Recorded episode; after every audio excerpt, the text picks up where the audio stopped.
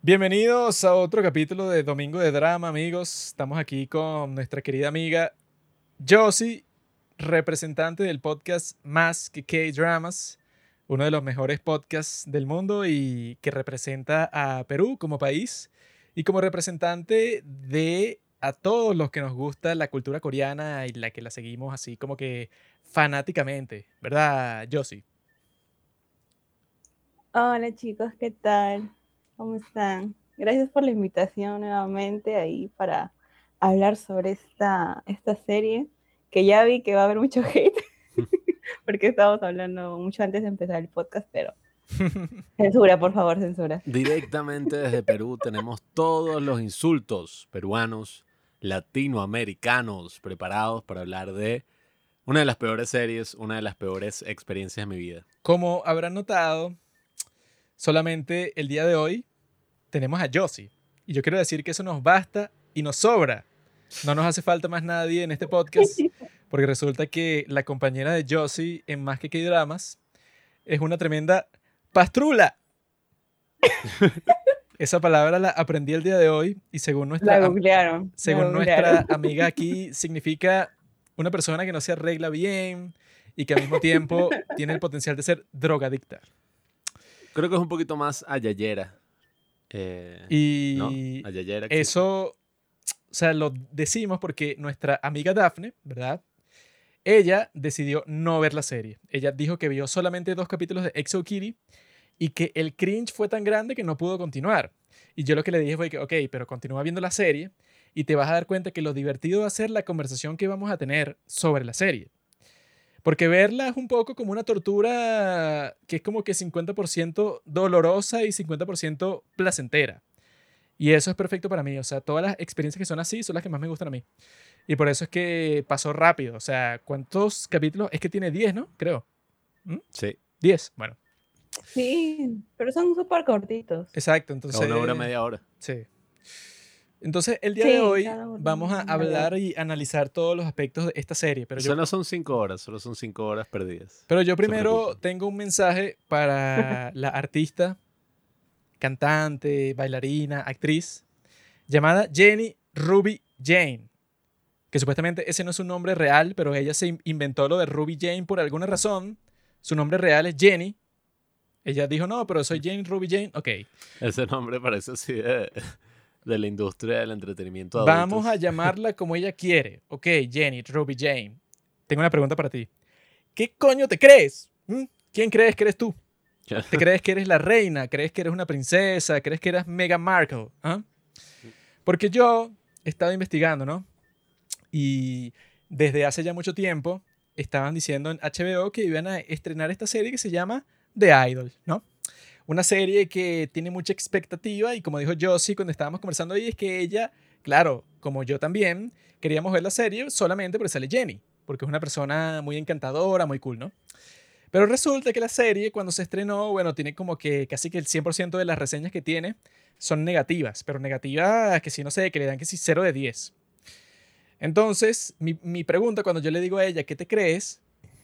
Es exactamente porque Corea del Sur tiene que si la industria del cine y de las series de televisión, que nosotros decimos que es mejor que la de Estados Unidos incluso, pues una industria increíble que constantemente está sacando un contenido genial, tanto para las películas como para las series, o sea, es que sí, una industria que, bueno, que cualquier país del mundo envidiaría.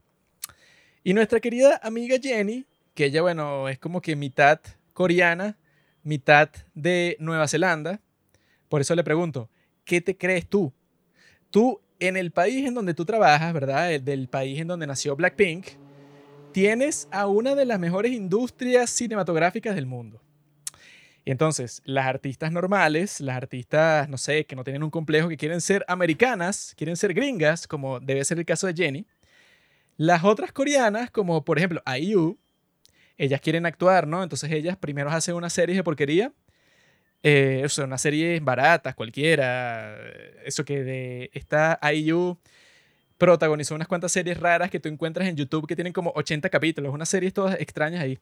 Porque ella quería ser actriz, ¿no? Entonces, bueno, ella estaba consciente, bueno, en Corea se hace un, un montón de cosas y ella luego terminó haciendo una serie increíbles, geniales, como Moon Lovers, como Hotel del Luna.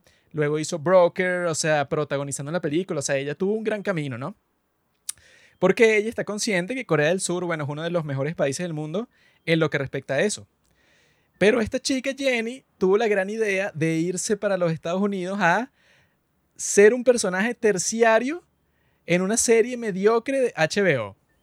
Que es eso, que lo que vi el día de hoy en YouTube es que como que tenían un director, ¿verdad? La serie, que la hace HBO. Y entonces los de HBO como que tuvieron la brillante idea, no sé en qué momento de la producción de la serie, de llamar al director de Euforia. Y el director de Euforia le dijo a Jenny que él iba a cortar la mayoría de sus escenas porque su trabajo era verse bonita en cámara. O sea, ¿qué quiere decir eso? Que le están despreciando.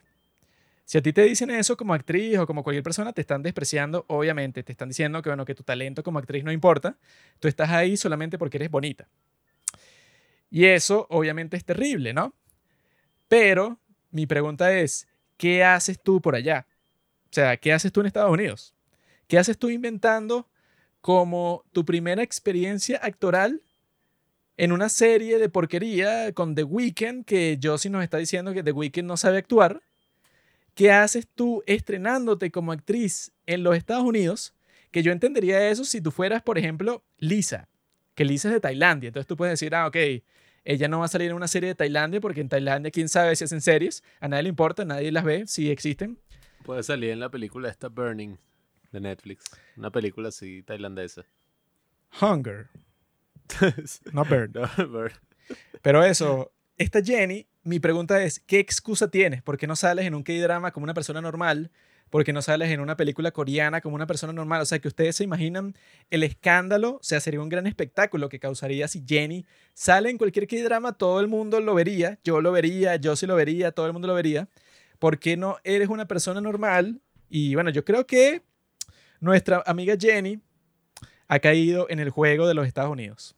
Ha caído en el juego de que ella piensa, ella tiene un complejo de inferioridad ella piensa que por ser china, por ser amarilla, por ser de Corea del Sur, ella es peor que los estadounidenses.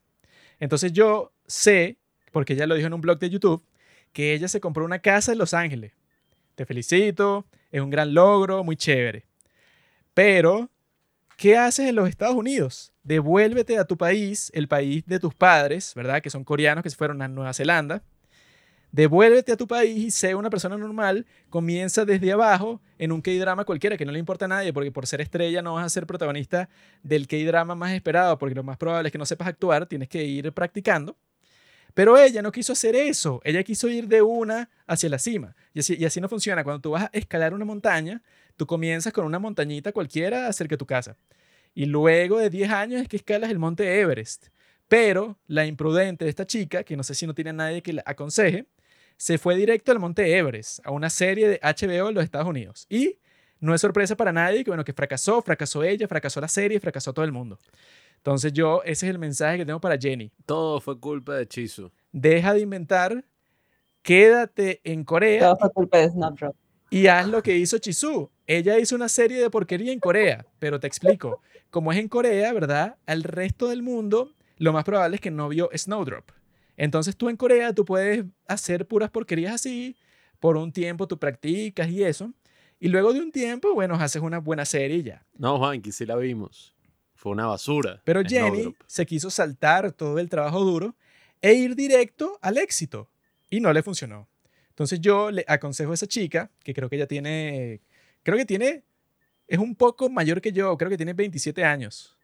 Entonces yo te digo, Jenny, vas por mal camino vuelve a Corea y comienza de cero. El problema de Jenny es que se puso a escalar el Everest y se dio cuenta a mitad de camino que está sobrevalorado. Precisamente porque, ajá, Sam Levinson, que es el director de Euphoria, también sacó una película que se llama Malcolm and Mary. Y bueno, y ahora es el director de The Idol, ¿no? Es uno de los peores directores trabajando en la actualidad. Todo lo que ha hecho es una porquería, con buena cinematografía y, ajá, o sea, los actores así más sonados del momento pero interpretando la historia más mierda posible. O sea, interpretando las porquerías más grandes que yo he visto, como la historia de Euphoria, que es terrible. O sea, si tú ves la trama de Euphoria es una estupidez. esa otra película que sacó en blanco y negro con Zendaya. Ah, esa es malísima. Una Mary mega basura que nadie debería ver. de Netflix. Deberían haberla borrado así Que inmediatamente. un podcast como de dos horas, porque es una conversación entre dos personas en un mismo cuarto y ya. Un y podcast de dos horas sobre no sé qué, porque el tipo como que escribí que no, es que los directores negros los encasillan y el tipo es blanco. o sea, no sé, y que, no, y los críticos de cine son malos Sí, o porque sea, me odian. ¿Qué haces tú haciendo esa película, bro? Terrible, terrible. The Idol, eh, mi novia la quería ver y que, ay, no, esa hay que verla, esa no la podemos perder. Yo, yo también la quiero ver. Me dijo que era terrible, me dijo que vio el primer capítulo y bueno, The Weeknd no sabe actuar. eh, la broma es eso, pues La una no prostitución. actuar. Bueno, eh, yo sé, lo ha visto, ¿no? Sí, sí, sí lo vi. O sea, yo puedo reafirmar que The Weeknd no sabe actuar. De verdad.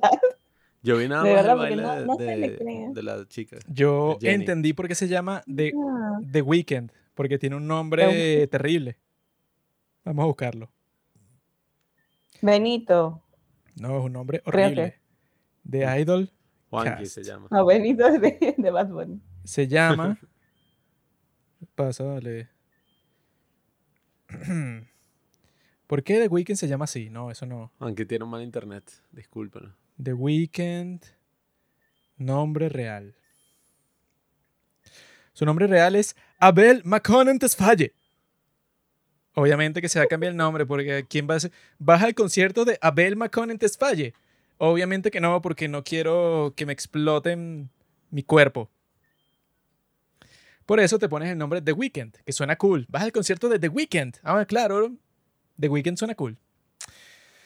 Pero eso, yo quiero ver el primer capítulo, a ver qué tal, porque bueno, la única escena que conozco es una que Jenny sale bailando ahí, bailando. pero bailando de una manera pecaminosa, sexual, pornográfica, lo cual me parece genial, pero, o sea, como que no haría una serie de eso, ¿comprendes? O sea, no haría una serie pornográfica, no sé cuál es el punto de hacerla. Y si la haces, que sea como en el caso de Gaspar Noé, que es buena. Pero esta claramente, según dicen las personas, no es buena. Entonces, bueno, yo tengo ese consejo para mi chica. No sé si quieres agregar algo, Josie, sobre Jenny Ruby Jane. Eh, sí, totalmente. Creo que fue una mala decisión, ¿ah? porque realmente no creo que la serie sea tan... eh, reciba mucha aceptación en realidad. Ya hay este hate de Corea, obviamente por las escenas subidas de tono y solamente salió el primer capítulo, pero como también dices, si van a hacer una serie así, van a tocar unos temas un poco delicados, tendrían que, que dar la contraparte de, no tampoco satanizarla ni decir que está mal, sino dar las dos partes de, a favor o en contra, ¿no? Para que el público sepa, eh, él tome su propia, su propia decisión, ¿no? Pero en este caso sí lo veo como que muy yendo para el lado de, no, no, este, no vamos a sexualizar a nadie, pero es la, la chica, la artista que dice que sí pueden hacer con ella, eh, pueden, puede ser un objeto sexual, algo así. Entonces, es como un poco raro también lo que quieren dar a la serie y sí, siento que no me va a gustar. Igual lo voy a terminar de ver para, para saber, pues porque obviamente en TikTok, en todas las redes sociales se van a spoilear si no ves los capítulos. Y a mí no, no me gusta que me spoileen. Que ese es el problema con los Estados Unidos. Quieren la liberación femenina, la liberación de todo lo sexual y tal, pero la cuestión con la libertad total es que también como que todos los valores, todos los criterios como que se pierden con tota- totalmente, lo que tampoco es la idea, ¿no? O sea, es bueno que se rompan las tradiciones del pasado que eran opresoras, pero no quiere decir que tú entonces, no sé, que todas las mujeres van a ser como que unas prostitutas así, como que no, bueno, claro, como ya tú eres libre, entonces vas a tener sexo con todos los hombres que veas, o sea, tampoco es la idea, ¿no? Pero los Estados Unidos como que quieren quitar los límites de todo, obviamente desde Corea, ¿verdad? Que es el total opuesto, y por eso es que me interesó ver esta serie Exo Kitty, porque cuando yo vi que, ah, mira, Netflix está haciendo una serie, que es una serie gringa sobre Corea, entonces la gente de, en todas partes la estaba mostrando como que no, yo estoy viendo esta serie, porque bueno, yo sigo mu- muchas cuentas que hablan sobre K-drama.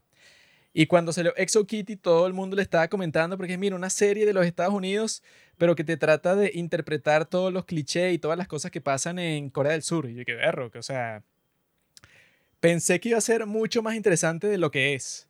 pero sí me llamó mucho la atención y que la estaba viendo todo el mundo. O sea, este capítulo seguro va a ser escuchado por muchísimas personas, porque la estaba viendo todo el mundo, así, o sea, por el cringe o porque, bueno, porque eso, porque como tú dijiste en tu reseña, Josie, que salen un, un montón de canciones de K-pop y yo las iba reconociendo mientras iban sonando, que sí, bueno, en el primer capítulo suena la de Pink Venom cuando presentan al personaje de Yuri, así como que no, esta es la chica millonaria que es muy cool y mira cómo gastó 10 mil millones en una tienda cualquiera y que wow, o sea, sería muy genial que todas las series coreanas pudieran tener eso, pues, o sea, que te muestran de repente una canción de K-pop súper icónica como Icy de ITZY, que la ponen en un momento un poco random, así, que, y que cuando, cuando el profesor es Lee, como que no sé qué es lo que va a buscar, y de fondo, cuando las chicas están escapando de su casa que se infiltraron ahí, ponen Icy de ITZY de fondo, no sé por qué.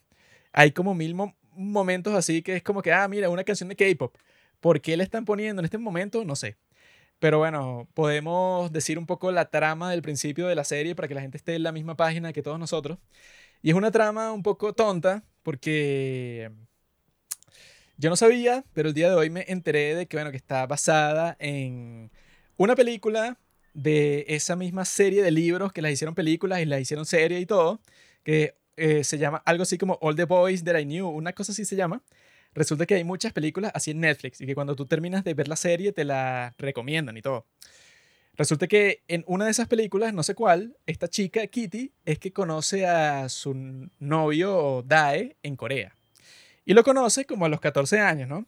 Entonces, al principio de la serie, ella está en una piscina y ella te dice que no, que yo tengo un novio de Corea del Sur, que lo llevo conociendo por cuatro años y resulta que nosotros nos conocimos allá, pero nos enamoramos casi que a primera vista porque nosotros estábamos en la torre esa de Seúl en donde todo el mundo pone los candados, que ahí como que bueno, del amor verdadero y tal. Entonces yo lo conocí a él ahí y claro, yo soy una Corea Bu, que de eso se estaban burlando también, que es como que bueno, el extranjero que llega a Corea y el estereotipo es negativo porque es como que esta tipa que bueno, que le encanta todo lo que tiene que ver con Corea y tiene una versión idealizada del país y cuando llega, bueno, se va dando cuenta que todo es distinto. Pero esto te lo muestran como que sin ser muy conscientes de ese cliché, porque cuando Kitty llega ahí, bueno, como que está conversando con la, la empleada de la aerolínea en el aeropuerto y le está contando y que me encanta Corea y mi novio está allá y lo voy a conocer y no, sé qué cosa. O sea, una escena cringe porque ella está como que contándole a la empleada su emoción de ir para Corea. Bueno, que yo quizá haría eso también si fuera para Corea.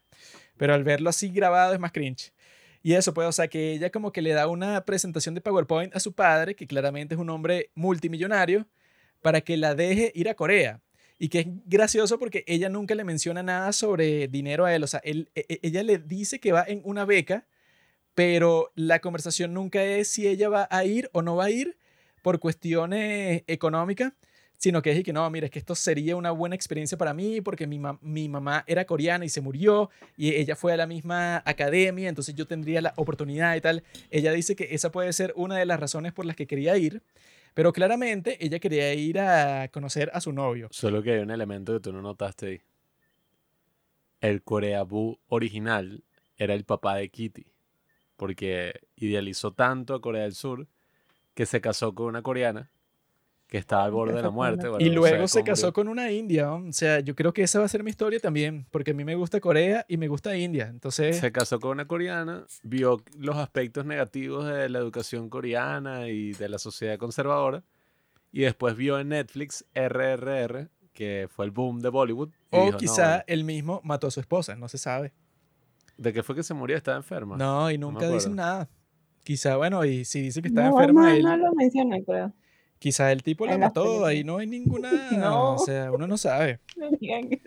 Pero. Es un hombre blanco heterosexual, o sea. Ella le dice al papá, como que no, sí, yo voy a ir y tal. Pero el papá se da cuenta ahí mismo de eso y cuando le dice que sí, él dice que le acabo de decir que sí a mi hija para que vaya a tener sexo con su novio en Corea. Y la esposa le dice que, bueno, sí, básicamente eso.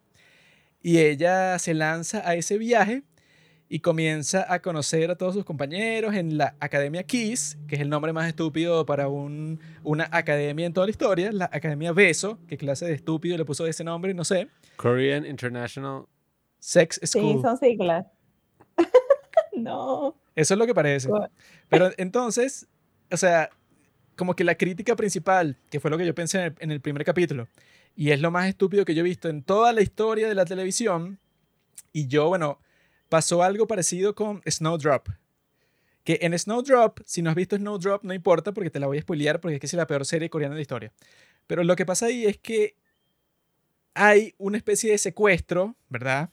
Creo que es en el primero o el segundo capítulo. O sea, hay una escuela de mujeres, un, eh, un dormitorio de mujeres de, que van para una escuela, ¿no?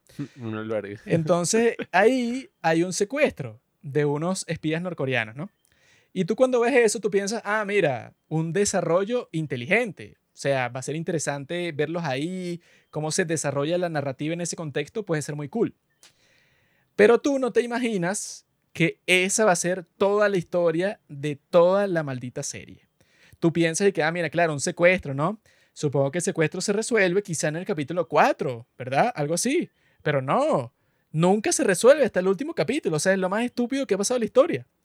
Y algo muy parecido pasa en esta serie Exo Kitty, porque al principio resulta que ella va a ver a su novio Dae.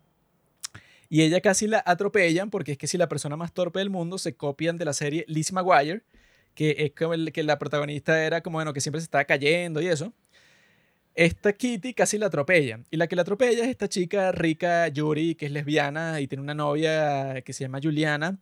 Que, ah, bueno, antes de decir cualquier, eh, cualquiera de esas cosas, me acabo de acordar de cuál fue mi crítica principal de esta serie. Y mi crítica principal, que la dije como 100 veces cuando la estaba viendo, es algo que yo creo que todo el mundo puede estar de acuerdo con eso. Hay que defender la belleza. Es lo que yo diría. Hay que defender la belleza en general.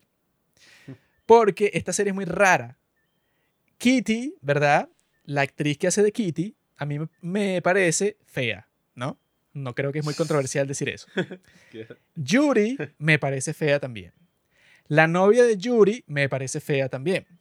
Pero esto es una cosa que Netflix hace todo el tiempo, porque Netflix está buscando como que, bueno, que ser inclusivo, que, bueno, que la belleza es subjetiva, lo cual no es verdad, todas esas cuestiones, ¿no? Pero yo lo que estaba pensando es que, mira, hay unas verdades difíciles del mundo que tenemos que aceptar. Por ejemplo, si yo quisiera ser actor, lo más probable es que no pudiera hacerlo porque yo no soy un tipo excepcionalmente guapo, ¿verdad? Los actores suelen ser excepcionalmente guapos porque van a estar todo el tiempo frente a una cámara. Por ejemplo, Harrison Ford, Chris Hemsworth, Chris Adams, Chris Pratt. Todos ellos son actores, todos son excelentemente guapos y entonces tú cuando lo ves en pantalla por mucho tiempo tú dices, ah, mira, qué tipo tan guapo, qué chévere verlo, ¿no? O sea, como que es buen actor, pero al mismo tiempo es guapo, o sea, Brad Pitt, Leonardo DiCaprio, tiene sentido que el actor principal, o sea, si tú eres un actor terciario, no es tan importante. Si tú eres Steve Buscemi, por ejemplo, que es horrible, no importa porque a ti te ponen en otros papeles o si tú vas a actuar de villano o lo que sea. Pero lo que suele pasar, tanto en las películas como en las series, con todo, es que el actor o actriz principal es bellísimo, ¿verdad? Sea hombre o sea mujer. Lo que me pareció raro a mí en esta serie es que todos los personajes principales son personas promedio, o sea, tú ves a Kitty y tú dices, bueno, esa es una persona, bueno, una mujer promedio. Yuri también, Juliana también. O sea, yo estoy como que, ah, bueno, ¿y cuál es la necesidad? Porque todo el punto, bueno, sobre todo en las series coreanas, cualquier personaje en cualquier serie coreana es el hombre o la mujer más hermosa que tú has visto en toda tu vida. Y eso tiene sentido. Porque entonces, claro, tú te haces fan, o es que si un idol, bueno, que el idol ya es súper bello y lo ponen a actuar, bueno, como era, era lo que estábamos conversando en la de Black Knight, que en Black Knight no sé cuál es el nombre del actor, pero es como que uno muy famoso que estaba volviendo para esa serie, y es que si el hombre más guapo que yo he visto en toda mi vida. Entonces es lógico, o sea, tú dices que, ah, bueno, claro, él es el protagonista y es súper mega guapo, sí. Pero en esta maldita serie de Exo Kitty, yo creo que se traen muchos valores de los Estados Unidos y entonces todas las actrices y actores son tipos cualquiera normales, ¿no? Y eso también hace que sea como que menos entretenida, porque tú dices, bueno, esa Kitty enamora como a cinco personas en la serie y tú dices, bueno, ¿se enamoran de qué? Si es una tipa cualquiera. Lo mismo, que fue lo más raro de todo con respecto a eso, es con esa chica Yuri, ¿verdad? O sea, que toda la cuestión es que Yuri es lesbiana y a ella le gusta Juliana. Y nosotros, que sabemos mucho sobre la cultura de Corea, sabemos que la sociedad coreana es bastante racista y homofóbica, ¿no? Entonces ella no quiere decirle a su mamá que Juliana es su novia. Y yo lo que estaba pensando mientras estaba viendo las escenas entre ellas es que, mira, ok, vamos a poner las circunstancias, o sea, la situación en la realidad. Yuri es una chica rica, ¿no? Pero ella se enamoró perdidamente de Juliana. Y ella ya era lesbiana antes y bueno, pasó que se enamoró de esta mujer, que encima es negra y los coreanos son racistas, ¿no? Entonces, si yo estoy haciendo esta serie y yo le quiero justificar a las personas por qué o cómo esto pasó, yo tengo que poner a Juliana que sea la mujer negra más hermosa que has visto en toda tu vida. Porque así tú puedes decir, ah, mira, Yuri como que sabía que iba a ser difícil para ella llegar a un punto en que aceptaran su relación porque la sociedad es racista y, y, homofóbica, ¿no? Entonces, tendría mucho más sentido que la actriz que interprete a Juliana sea la mujer más hermosa que tuviste en tu vida. Y en ese caso tú dices, ah, mira, ella estuvo dispuesta a afrontar un montón de dificultades, enfrentarse a sus padres, enfrentarse a la sociedad coreana, que la discriminen y todo, porque la mujer de la que ella se enamoró es completamente hermosa. Yo eso lo hubiera entendido más. Pero esa mujer que te ponen, Juliana, yo cuando la estaba viendo, yo dije, bueno, es fea. Ni siquiera es que es promedio, es fea. Y la gente que escuche esto puede pensar, ay, pero qué superficial. Ay, este tipo le importa si es bonita o si es fea. Pero la realidad es que todo el mundo es superficial. Eso es mentira que no, bueno. Yo vería la serie exactamente igual, por ejemplo, de Idol, si Jenny, ¿verdad? Que es bellísima, fuera feísima. Eso no es verdad. Lo que pasaría en la realidad es que, bueno, que eso de ser bonito o ser feo, eso afecta muchísimo. Y la razón por la que, bueno, por ejemplo, que eso lo dije yo en mi recomendación esa de New Jeans, que yo dije que, mira, si los de BTS, ¿verdad? Imaginemos que fueran exactamente iguales ellos, ¿no? Pero, por alguna razón, son exactamente iguales, o sea, tienen las mismas canciones, bailan exactamente igual, cantan exactamente igual, pero son gordísimos. Pesan cada uno como 300 kilos. BTS nunca se hubiera convertido en el grupo más exitoso de todos los tiempos porque, bueno, gran parte del atractivo del grupo es que todos son muy guapos. Entonces, bueno, yo creo que eso es muy importante tenerlo en cuenta. Pero lo que yo tenía en mente, eso como que la primera crítica así dura contra la serie sobre la narrativa y eso, eso de que tiene que ver que se parece mucho a Snowdrop, es que el conflicto principal es que Kitty decidió ir para Corea sin decirle nada a su novio para sorprenderlo. Entonces ella quiere sorprenderlo en el baile de bienvenida. Y él ve a Dae, eh, eh, eh, no, ella ve a Dae en el baile de bienvenida y sale corriendo hacia él y se abrazan y es como que, ay, por fin, qué lindo. Pero uno viendo la serie como que sabía como que, bueno, el cliché de una serie es que si tú quieres sorprender a tu novio, tu amigo, lo que sea, es que la sorpresa te la vas a llevar tú. O sea, ese es el giro siempre.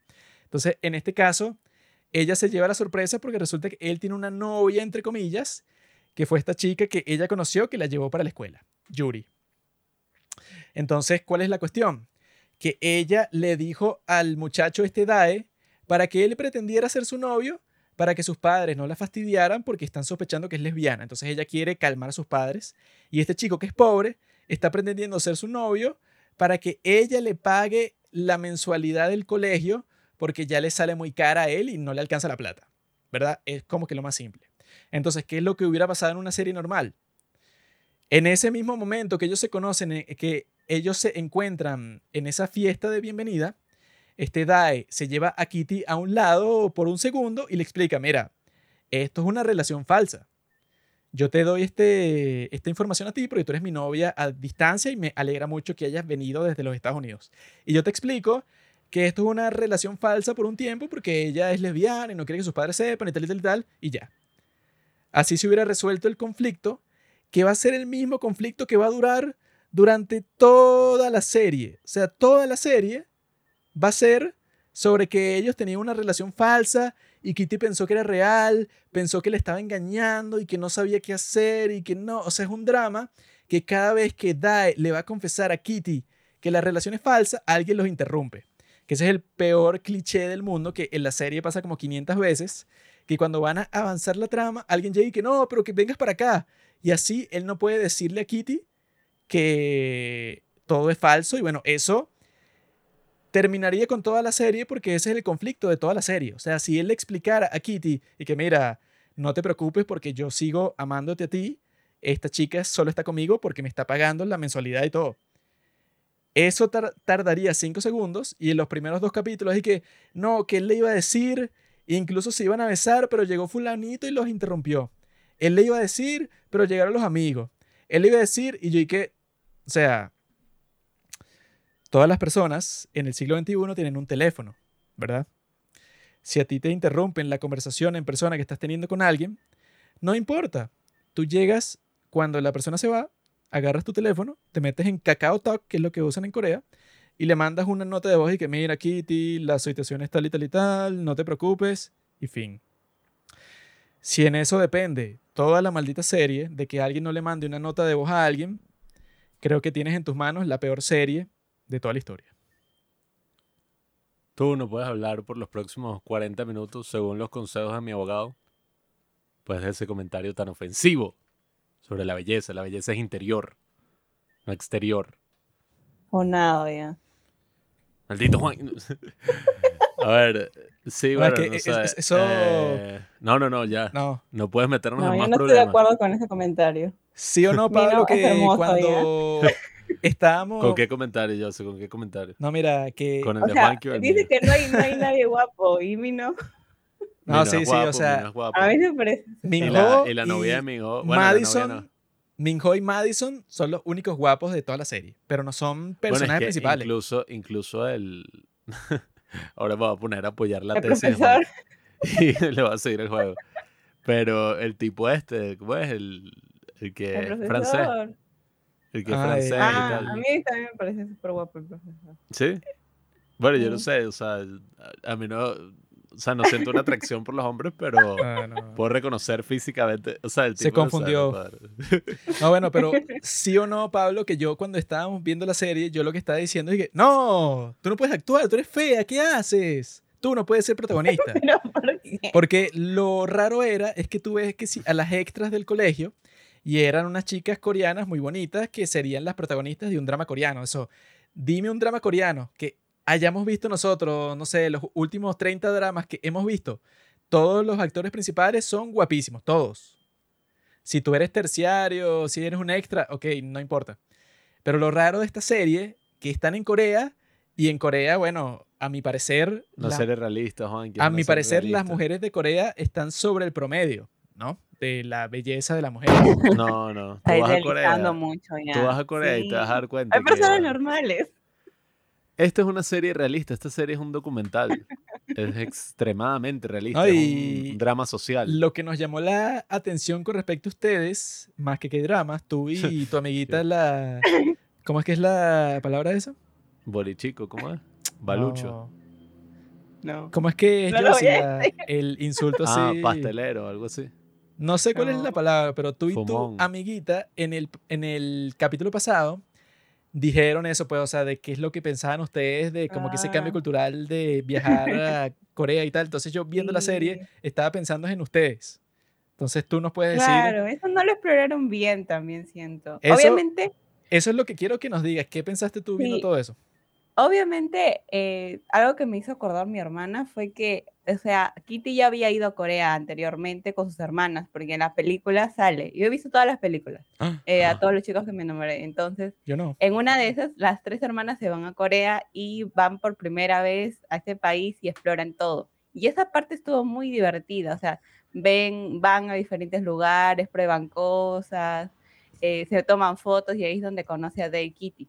Entonces, como eh, cuando ella vuelve a ir a Corea, obviamente ya lo conocía, pero sin embargo creo que no, no me mostraron mucho más, mm. solamente el instituto. O sea, sí, sí el instituto era el, lugar principal donde se iba a desarrollar toda la historia, pero sin embargo, a mí me hubiera, me hubiera gustado, como lo dije en el video, en la reseña, que la pusieran aquí, no sé, hacer las cosas de típico un, drama, ¿no? el karaoke y eso. Este, el karaoke, o sea, hubiera sido súper divertido y además ya tenía como que confianza con sus amigos que también eran como que los internacionales dentro de ahí de Corea, ¿no?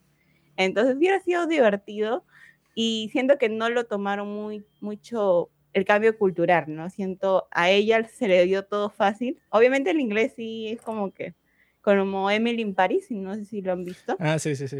Que obviamente a ella todo, todo el mundo sabía inglés y ella no tenía que aprender francés para se nada. burlan mucho porque lo que dicen de Francia es que si tú les hablas en inglés a cualquiera, casi que te ignoran. Y que dicen que en Sí. Corea es parecido porque, bueno, ciertas personas saben inglés, pero la mayoría no sabe. Entonces, si tú te pones a conversar con cualquier persona directo en inglés, simplemente te van a ver raro y ya. ¿Y que, que, que- que- que le pasa a este tipo? Pues, o Yo sea, que- estoy 100% de acuerdo con lo que dice Josie, Sí. porque precisamente eso era lo que más me emocionaba de ver esta serie. Como que, ah, mira, va a ir a Corea, o sea, una extranjera va a tener coreano. Sí, o sea, esa inocencia de ver así la experiencia de Corea desde afuera, ¿no? Como que, ay, que, o sea, qué loco sería como mudarse a Corea y ver todo así. Y sobre todo una persona que idealizaba demasiado esa cultura, ¿no? Pero eso duró como, no sé, 15 10 Un minutos. capítulo, sí, o sea, fue como 15 minutos el medio capítulo. capítulo. Y el resto de la maldita serie fue dedicado a un malentendido que se pudo resolver en 30 segundos. O sea, que mira, yo no soy su novio, pues, o sea, ella me pidió que lo fuera porque sus papás tienen altas expectativas de ella y bueno, ella me está pagando, yo te amo a ti, fin. O sea, eso fue, eso se podía resolver en 5 segundos. Ay, que Lo alargaron y lo se lo estiraron por pudo toda la haber dicho como serie. 10 veces diferentes. Se lo pudo haber dicho fácilmente y que mira, esto no es nada para preocuparse. Eso fue Esto no es culpa- verdad. Eso fue culpa de Day. Porque, o sea, Day, no sé. Porque el tipo, ajá, era demasiado, o sea, actuaba demasiado sospechoso. Llega la, nada, su novia virtual de cuatro años y no le dice nada. O sea, es que, ah, hola. Eh, no, no, eh, no pasó nada. eh, después te cuento. Y siguió ahí con la novia y yo, "Ay, Dios lo mío". extraño es que esa mentira era pa- para convencer a los padres de Yuri. No era para convencer a los demás estudiantes. O sea, si los demás estudiantes pensaban que era falso, no importaba porque era para engañar a sus padres y ya. Entonces que ella haya sorprendido a Dae en la fiesta de bienvenida, no importaría mucho porque, que, ah, mira, sí, bueno, le susurra al oído en cinco segundos y que esto es un engaño. O sea, una cosa rapidísima. Pero eso, yo sí estoy de acuerdo 100% con lo que dice Josie, porque eso era, bueno, al menos a mí lo que más me emocionaba de ver a unos estadounidenses tratando de recrear o replicar el estilo de los K-dramas, ¿no? O sea, como que haciendo una serie sobre Mm. una, no sé, una adolescente Una que viaja Corea a. Corea. O sea, alguien como nosotros, pues. Pero con dinero y mujeres y... Yo sé, yo Estados sí, Unidos. que tú tienes una relación a distancia con un coreano, admítelo. No, no, pero, o sea, a mí, como lo dice, lo dicen, sí, me hubiera gustado mucho más que aborden el tema de, del, del choque cultural, ¿no? También. Mm. A ella estuvo muy cómoda, la sentí muy cómoda dentro de la serie, no tenía momentos incómodos que he visto experiencias, bueno, he visto en TikTok o en YouTube así, personas que van a viajar a Corea, que ya viven en Corea, unos son latinos o de otro país, y siempre tienen este choque y tienen problemas. Entonces, si, si ya teníamos como que la libertad de ser una producción estadounidense y no necesariamente coreana, porque obviamente los coreanos no van a criticar su propia sociedad, entonces hubieran criticado en esa parte esta producción, ¿no? Como que viendo que no pueden ser muy bien recibidos algunos latinos y también a eso voy a lo que estereotiparon mucho a los a los las personas que van a Corea. Obviamente hay de todo, personas que como Juan Carlos que está idealizado con Corea cuando él se va a casar con una coreana, pero hay personas como yo que sí normalmente vamos a ir a, a ver la cultura y no están estereotipados como este personaje de Madison, ¿no? Que sí me pareció súper estereotipado. como Porque está obsesionado con la belleza Sí. No, bueno, eso fue lo que nos Y después lo rechaza, o sea, no entiendo. Eso fue lo que nos trataron de explicar Josie y Daphne en el, capi- en el capítulo pasado, el de Crash Course in Romance, y no les creo. Eso de que no, que ellas, si fueran a Corea, ellas, si se les acerca un coreano, por ejemplo, a pedirle su número, ellas reaccionarían y que no, bueno, en realidad yo no estoy aquí para conseguir el amor, yo estoy aquí que esa es la peor mentira de la historia. Yo creo que si ellas dos van para Corea y se les acercan unos coreanos que la quieren seducir, que es lo que va a pasar, yo creo que ellas, bueno, caerían como cayó Kitty, así que no, bueno, listo, o sea, ahora estoy así como que enamorada totalmente de este hombre Dae. No, no crean eso. verdad. No. Yo personalmente creo que esta serie es la definición de apropiación cultural, pero en el mal sentido de la palabra. o sea, yo no creo que eso sea como, ay, Sí. apropiación cultural, qué terrible. O sea, X, a mí no me importa mucho ese tema. Pero, que, ok, vamos a ver, unas personas de Estados Unidos haciendo un K-drama, ok, interesante, vamos a ver cómo adaptan ese tema del choque cultural. Vamos a ver, no sé, o sea, cómo a través de su visión norteamericana pueden mostrar eso, pues, o sea, la idealización de Corea, lo complicado y a veces hasta estúpido de las relaciones a distancia, ¿no? O sea, cuatro años, o sea que la tipa estaba que sí desde los 13 y que, ay, te amo. Cuatro años y ella y que no, bueno, estoy completamente enamorada de este muchacho y cuando lo sorprenda ya, entonces nuestra vida va a ser perfecta. Ella sí tenía una idealización muy rara sobre lo que iba a pasar. Tenían una oportunidad donde tenían muchísimo presupuesto porque, ajá, o sea, esta serie tiene altos valores de producción. Fue producida por Netflix. Y lo que obtuvimos fue la peor basura que he visto en todo el año y probablemente en toda mi vida. Donde agarran todas las cosas que uno disfruta de un K-drama, ¿no? Y lo apropian para mostrar, no sé, o sea, una parodia burda así de lo que es todo, pues, o sea, no se toma nada en serio el- la cuestión así como rara que uno ve en las series así estadounidenses, que es como que, bueno, la obsesión con crear como que estos romances así de que, que no, bueno, todos con todos así, y como que la hipersexualización de todas las cosas y todo esto, como que lo llevan a otro nivel, pues, o sea, más allá del tema LGBTIQ y todo esto, o sea, de que la eh, Yuri sea lesbiana, o sea, yo en verdad no tenía ningún problema con eso. Yo lo que tengo problema es con que, coño, si yo estoy viendo un K-drama, usualmente es porque, que, ah, mira, no es hasta el último capítulo que medio se van a besar y va a ser un beso todo incómodo, pero va a ser que sí la cosa más romántica que tú vas a ver en toda tu vida. Pero acá era como que, no, bueno, o sea, X, pues aquí, ajá. Eh, ella como que eventualmente sí se besa con eh, este tipo, ¿no? Con Dae. Es el beso más nulo de la historia. Y ella Sí. tiene los ovarios de decirle que, no, mira, eh, me enamoré de otra persona y esa otra persona era la que yo odiaba que pretendió ser tu novia, pues, y la que saboteó toda nuestra relación. Pero bueno, como la vi siendo DJ, era una fiesta que no tuvo ningún sentido, donde nadie estaba tomando alcohol. Y bueno, y la tipa tomó que sí, dos shots de no sé qué coño alcohol. Esa broma estaba ahí con. Era una. ¿Cómo es? ¿Cómo es que le estamos diciendo a Daphne en este episodio? Nadie se acuerda de esa palabra. Bueno, yo sí me acuerdo, pero no lo voy a decir. Dila, dila. Bueno, ese alcohol estaba ligado con alguna droga porque, ajá, o sea, no tiene sentido. La tipa ya hay que. No, Euforia, bueno. euforia. ¿Cómo es Fororo? ¿Cómo? ¿No? Euforia, dije. Ah, Ah. sí, que, ah, ya dijo el insulto. Sí, o sea, meten esas estupideces así que como que en esas series yo no sé qué tienen, y eso no es una tendencia nada más así estadounidense. Eso de las series así, que es y que, ah, sí, ellos están en la secundaria. Y no, ellos no son unos estúpidos como era esto en la secundaria.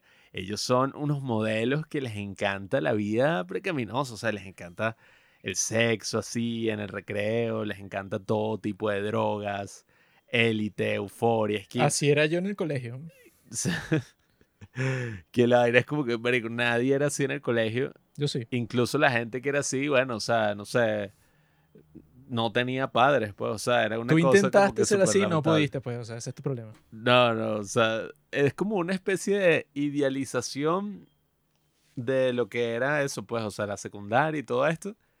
Y bueno, aquí no llegan hasta esos extremos, obviamente, pues tampoco es que la tipa se, se droga y ajá, tiene sexo con Dai queda embarazada y aborta, o sea, no es que llegue a esos extremos. Sin embargo, oye, no sé, o sea, molesta que tú estás viendo una serie, pues, o sea, tú estás viendo como que, ah, bueno, una supuesta historia de amor y lo menos que hay es amor. O sea, la vaina es como que, no, bueno, ella quería estar con él como por cinco minutos porque nadie le había dado un beso, pues ella no había tenido su primer beso. Después de que tuvo su primer beso fui que no, lo amo, o sea, finalmente tal. Y después de eso, ya, o sea, no pasó más nada. Y el tipo da tipo después más de eso de la se historia. volvió lesbiana. Porque pasó como cinco minutos con Yuri y ella tuvo un sueño que iba a tener sexo con Yuri. Y entonces eso la, la llevó a ella a decirle a su novio, Dae, que ella tenía sentimientos por otra persona, para terminar su relación. Y resulta que Dae piensa que esa otra persona es ese Minho. Y él va como que a joderlo a él, pero ella le tiene que decir que es Yuri.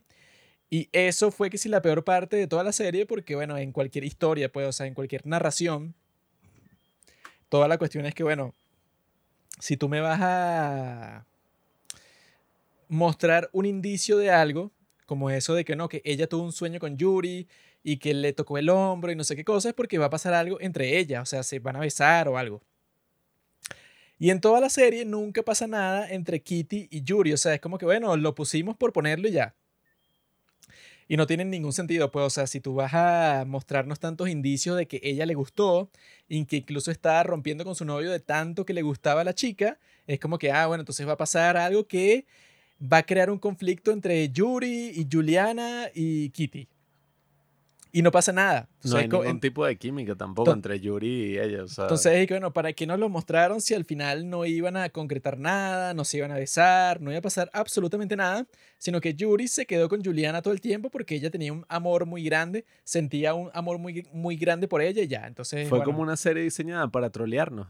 O sea, para trolearnos a todos episodio por episodio. Como que, ah, ¿tú crees que esto es una serie de amor? No. O sea, No. es una serie sobre una chica que descubre su bisexualidad en Corea. Y, ajá, ok, ella va a estar, no, tampoco va a estar con Yuri, no va a estar con nadie. Ah, pero quizás va a estar con Minho. Pero bueno, espera a las próximas cinco temporadas que jamás ¿Sabes saldrán. qué Porque esta es la peor serie hubiera de la No va a ser sido bastante interesante? ¿Sabes qué hubiera sido lo que pudo haber salvado esta serie? ¿Qué? que Kitty, ¿verdad? Sea la misma actriz, ¿no? O sea, Kitty va de los Estados Unidos a Corea y es la misma actriz, que bueno, que es una chica que no es muy bonita, ¿no? Pero toda la cuestión, toda la cuestión así sería que, bueno, que ella es fanática de, de los K-dramas y tal, ¿no? Entonces se, sería todo un chiste que cuando ella llega a Corea del Sur, todas las personas que ella conoce son increíblemente guapos. Son así como que unos tipos, eso es como que el estereotipo que piensa la gente de que en Corea todo el mundo es guapo. Ella llega para Corea y resulta que sí es así. Entonces, en ese escenario, ella deja a su novio a un lado y entonces está con un hombre, está con una mujer, está con todo el mundo, porque se burlan del estereotipo de, bueno, que ella quizá no sea así, pero desde la perspectiva de Kitty, todas las personas que ve son que sí, supermodelos. Entonces ella pasa todo ese tiempo en Kiss enamorándose de todas las personas que ve, pero es una ilusión porque ella las ve como que de una forma como que mucho más atractivos de lo que son en realidad. Eso hubiera estado más interesante para que fuera eso, como que burlándose directamente del estereotipo de que si tú vienes de un sitio muy lejano y vas para Corea, entonces todas las personas te parecen atractivas porque simplemente son distintas del sitio en donde tú vienes. Eso hubiera sido más interesante que que no, bueno, ella está con el novio, no, en realidad no está. O puede estar con este, no, tampoco está. Y después. o quizá le gusta a el- ella, no, ta- tampoco puede estar con ella. En el capítulo 5 hay como un cambio y te demuestran que, ajá, o sea, todo el mundo es normal. No hay ningún, si acaso, un supermodelo, una supermodelo, si acaso, con mucho maquillaje y Photoshop. Pero el resto todo el mundo es, ajá, o sea, normal. Y ella dice como, coño, soy una estúpida. Y bueno, se acaba la serie, es como, mira, el Instagram, Una las crítica a la redes, sociedad. O sea, todo es mentira. Sal de la Matrix. no sé, o sea, yo lo que sentí, bueno, y sobre todo el personaje de Dae, es que sí, el personaje es más frustrante. O sea, ok, Ay, sí. su madre murió y tal, y, no sé. Son unas excusas. Pero coño. Pero también resolvieron compadre. rápido eso de la falta de dinero. Sí, o Se sea. dijo, ya, yo re, yo re, ya, yo no te necesito. Sí, o sea, y que, no, bueno, claro, la- el papá de mi compañera me dio 100 mil dólares. Porque el tipo como que le gritó a un trabajador. Sí, que no, y que Que salió un gran escándalo que el director del hotel fue para la cocina y como que le gritó un trabajador y entonces claro, él entonces tenía que hacer una rueda de prensa con su hija y el novio de su hija porque resulta que el novio es el hijo del chofer. Entonces eso lo Sí, o hace sea, a que- él que arregla ver eso. muy bien, o sea, ahora la gente va a pensar que él es un tipo muy cool porque deja que su hija millonaria salga con el pobre miserable del hijo de su chofer. Eso es súper gracioso y que, ok, ajá, bien por ti. ¿Qué tiene que ver eso con que tratas mal a tus empleados? O sea, tus empleados del hotel. Bueno, eso, ahí te lo pintaron y que no, la gente se va a olvidar de esa otra historia cuando tú crees esta historia en donde tú eres el tipo más bondadoso del mundo porque no te importa que tu hija salga con tu chafer que en el mundo de Corea debe ser y que no, bueno, eso es un desprestigio. Porque ella que es millonaria no puede salir con un tipo pobre, o sea, Parasite. Aunque en realidad eso pues, o sea, toda la trama es una estupidez inventada que no tiene sentido. Porque la otra trama que se inventaron fue que, ah, puede ser que este profesor es mi hermano. Ah, no. Y bueno, y a mí que mi- o sea, ¿y Ah, eso en qué sí. cambiaría las cosas en nada. Y fue lo mismo, o sea, lo alargaban y lo alargaban. O sea, era como Mm. que, ¿quieres comprobar si es el mismo? Pregúntale en qué fecha nació, cuándo es su cumpleaños.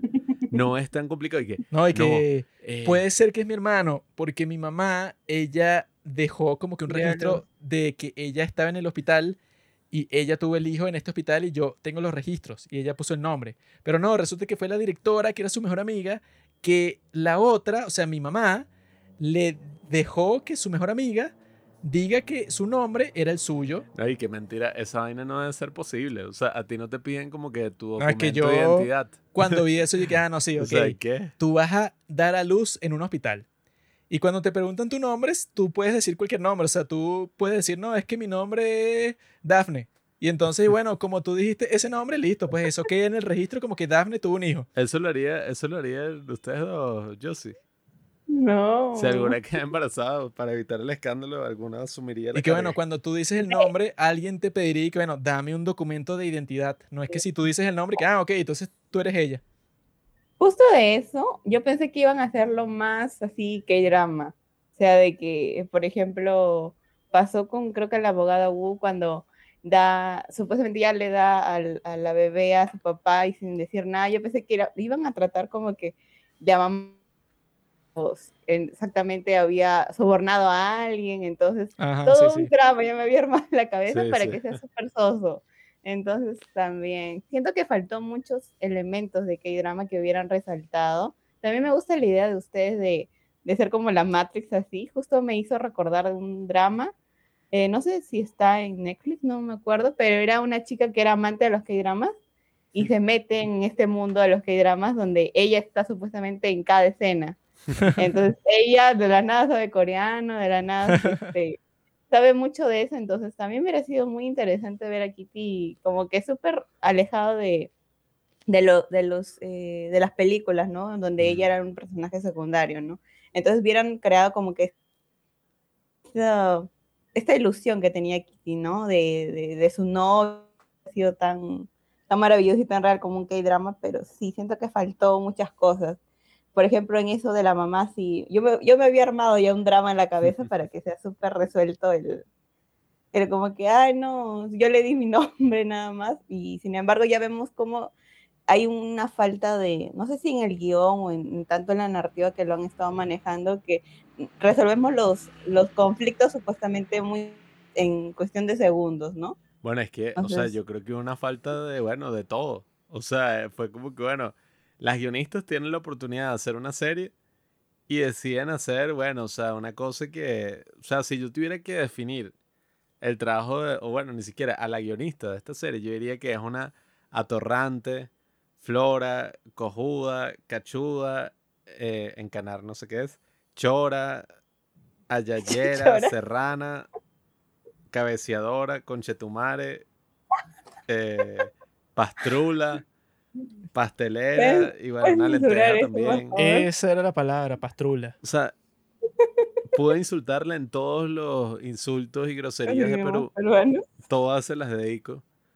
Eh, yo sí está conmigo, pues, o sea, todo el pueblo peruano, yo no soy peruano, pero bueno, todo el pueblo peruano insulta a la creadora de Exo Kitty, porque, o sea, ¿a quién carajo se le ocurre agarrar como que todo ese, o sea, como que todos esos actores, que por cierto, todos los actores coreanos actúan de la mierda en inglés. O sea, todos hablaban terrible en inglés y todos actuaban malísimo. Bueno, este... Cuando hablaban coreano, más o menos. Este pero. Minho, todas las veces que hablaba en inglés, actuaba, pero eso, como que a mí lo que me pareció extraño, que es, bueno, cuando los tipos estaban conversando en coreano, actuaban normal. Pero cuando hablaban en inglés, por alguna razón los tipos pensaban que tenían que cambiar la expresión con cada palabra que decían. Entonces tú les ves la cara cuando hablan en inglés y que, ¿Do you think that I want to come here? To... Y que, bueno, ¿qué estás haciendo? Bueno, si, Oh si cuando gosh, hablas en Kitty. coreano es normal, pero en inglés como que los tipos actúan demasiado falso, súper exagerado.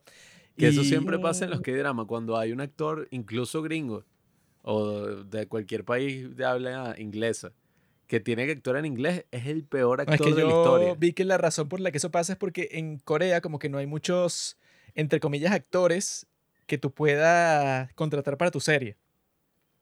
Entonces cuando tú quieres un papel que si de extra de un actor estadounidense y ya, los que tienes acceso son como a tres tipos que viven en Corea que son actores entre comillas.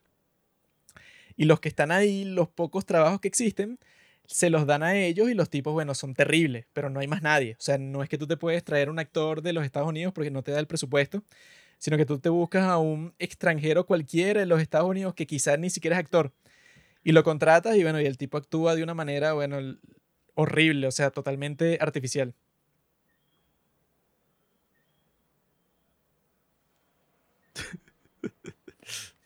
¿Qué pasó? Dion? Se cortó.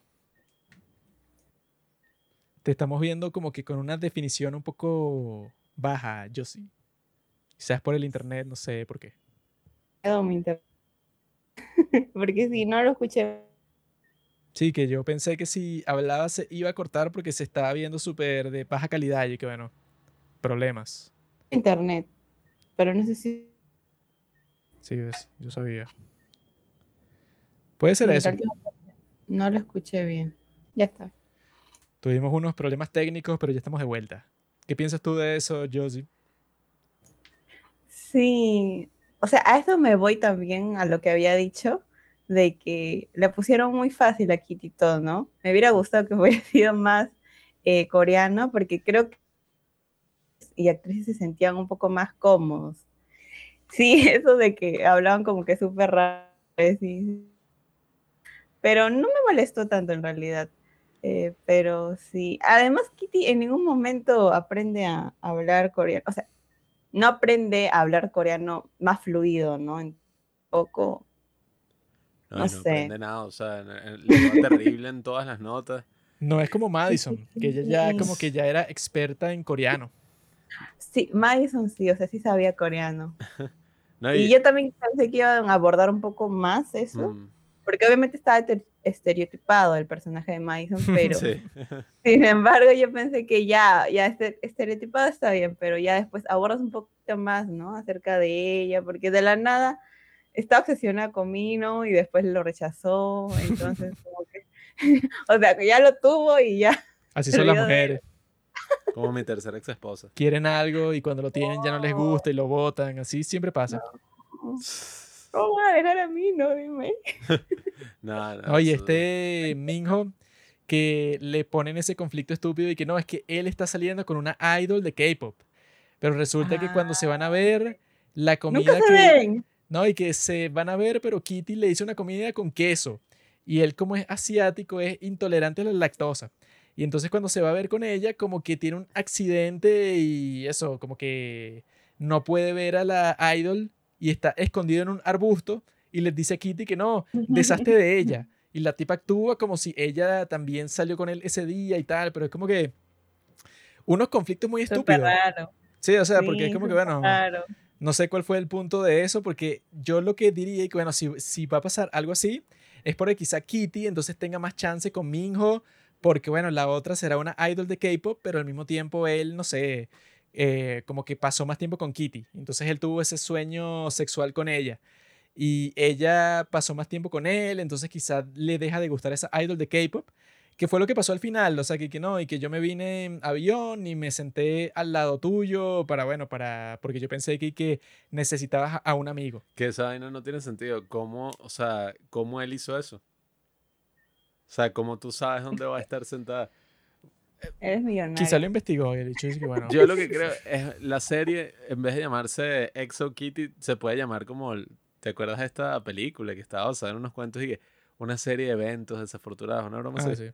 Se puede llamar y que, bueno, una serie de conflictos absurdos y sin sentido que nadie debería ver y que insultan completamente toda la noción de Coño. la cultura coreana. o sea, qué mierda esa broma que todos los conflictos no llevan a nada. O sea, ¿y qué? No, mira, la Pierre, la pareja esta francesa del tipo este, lo está engañando. Ah, sí. Entonces cuando él le Pero pregunta, le nada, dice, no "Sí", pasó nada. y que te estoy engañando. Y uno, mierda, No, y está engañando. Y, que que- y se trampa en el Sí. examen. Y el tipo, y que, ¿qué? ese fue más estúpido to- Mierda, todavía, porque fue que no, ok, y que él hizo trampa. Y entonces el otro piensa que si él le dice eso, mira, pero no es que te estaba engañando con otro hombre, sino que este tipo me estaba dando las respuestas del examen. Y cuando le dice eso al otro estúpido y que, pero eso no es honorable. Tú estabas haciendo trampa en el examen y yo no puedo aceptar eso porque entonces tú estás sacando una mejor nota No, y entonces tú le quitaste el primer puesto a Ajá, Dae. Y, y si él no está en el primer puesto, pierde la beca. Y yo, Y ¿qué? eh, qué mentira. Esa beca es ¿Qué- imposible. ¿Qué clase de beca es eso? Y que si tú no estás en el primer puesto de toda la escuela, entonces perdiste. Coño. Qué No, y mentira. en todos los exámenes, pues, o sea, si en un examen Eres el número uno siempre. no ya. eres el número uno, pierdes la beca. Y entonces, y no pasa nada. O sea, no pasa nada con ese conflicto. Al final la terminan Ujú. sacando de la No, y vaina esa por el como conflicto más te estúpido de la desarrollan historia. el personaje y que no, es que mis abuelos son de Grecia. Entonces la opción es que me mude a Francia Sí. o a Grecia, pero si me quedo aquí estoy contigo. de que, Ay, pobrecito. Y al final de todo es como que no, él se va a quedar. ¿Y qué va a pasar? No, bueno, listo. O sea, como que te dejan cosas para la segunda temporada. Pero ustedes creen que yo voy a ver la segunda temporada de esto. No creo que haya. No creo que haya segunda temporada. No sé, quizá la sacan porque como existió controversia Sí, al principio del drama y la vio tantas personas, quizá la sacan solo porque, bueno, porque quizá la segunda temporada también la Mm, ven un Por montón de personas. La sacan por morbo. Pero yo no sé si la vería porque, bueno, si tú estás dejando la resolución de un montón de conflictos que tú introdujiste para la segunda temporada es porque nos estás estafando. No, y, y bueno, y yo creo que le falta, o sea, bueno, irónicamente, ¿no? Los K-dramas son excesivamente dramáticos, a veces demasiado Sí. dramáticos. Los dramas. Sí, o sea, y, y a esta serie le falta drama, o sea, los flashbacks no hay ninguno, o sea, no hay ningún flashback de nada, que eso es típico de una unos serie coreana. Tenían que haber mostrado flashbacks de cuando la mamá de Yuri estaba así con ese tema del embarazo y lo otro. Tenían que haber flashbacks, no hubo. Tenía que ser como en 25-21. Que Sí, ves a o la sea- mamá de vieja y de joven y de tal, y cómo se relaciona con la hija y O sea, eso. tenían que haber flashbacks de la relación de Yuri con Juliana. Por ejemplo, o sea, solo hubo uno y Y fue súper estúpido. O sea, fue como que se iban a besar y los vio la de la limpieza y ya. O sea, fue una estupidez. Y así, pues, o sea, no había flashbacks de nada. Los personajes nunca se desarrollaron. A la tipa la sacan, o sea, a la protagonista la sacan porque ella se estaba quedando con los hombres porque su compañera de cuarto la grababa y la subía a una página donde puedes ver a gente durmiendo. Y que, ay, marico, o sea, unos chistes estupidísimos terminaron siendo como que el conflicto decisivo que la saca y la caraja, o sea, eso, o sea, es millonaria porque siempre era como que, no, bueno, me voy, me voy para Estados Unidos, No, voy a y comprar que un pasaje. no tiene mucho sentido porque cuando la van a expulsar a ella, al final de la estadía que ella tiene ahí con estos muchachos, Yuri vive con ellos como por dos días. Y Exacto, esa o es la hija de la directora. Y cuando pasó eso, y que bueno, no puedes expulsar a Kitty porque tu hija está viviendo en el mismo sitio, porque no quería vivir contigo, porque ella tenía todo un conflicto ahí. Y que bueno, ¿cómo la vas a expulsar si tu hija también está en el mismo dormitorio? O sea, qué absurdo.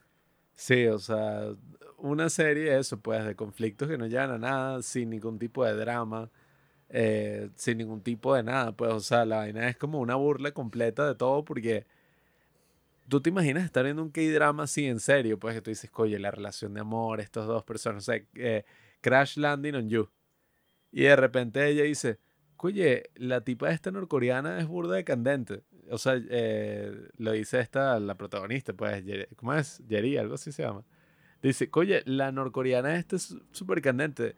Yo como que me enamoré de ella. Así que lo siento, eh, Capitán Ri, jódete.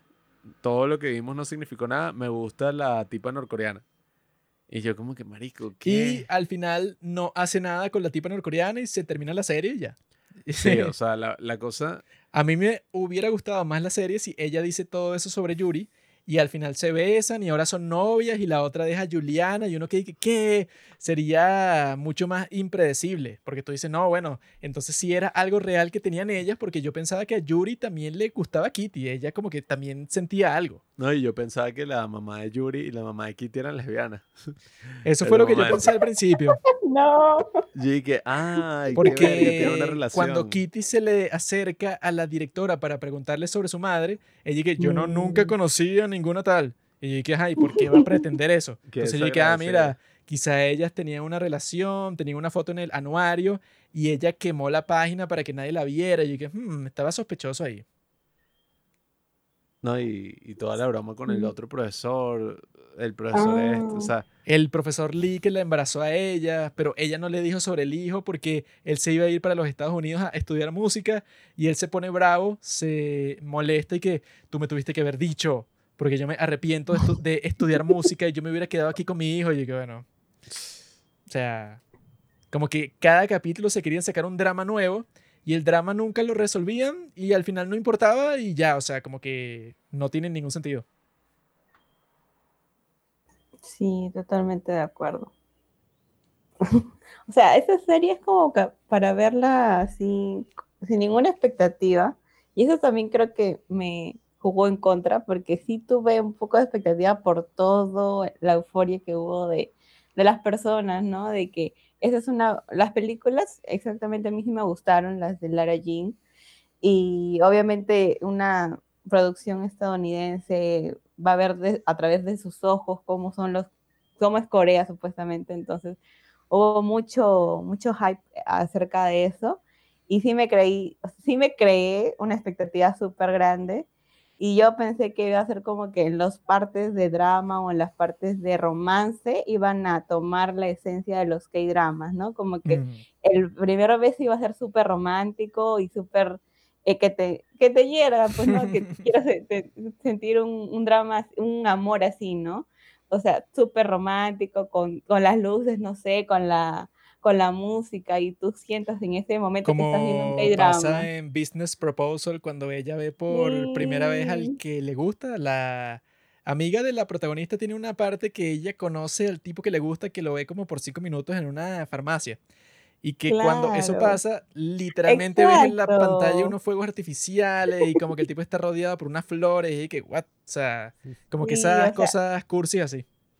Sí, o sea, súper cursi esa parte, porque obviamente decías, están en Corea, van a hacer un K-drama, entonces es lo mínimo, es lo mínimo que uno pedía, ¿no? Claro. Pero sí, no, o sea, yo en realidad no es que me disgustara del todo, ni que me gustara tanto, sino como que la vi un- una mañana, creo que la terminé súper rápido y fue como para pasar el, el- el día, ¿no? sí, es Entonces no que- fue, tampoco tuvo tanto impacto. Lo único que sí siento que obviamente la, la trataron de, de comercializar poniendo las canciones de K-pop, porque obviamente sí, pues no, o sea, todas las canciones de K-pop nos gustan, o lo- los seguidores que siguen el K-pop, es como que, ay, se, se está escuchando esta. Y a lo largo de la, de la serie escuchas muchas canciones, también a los actores y actrices que conocemos, ¿no?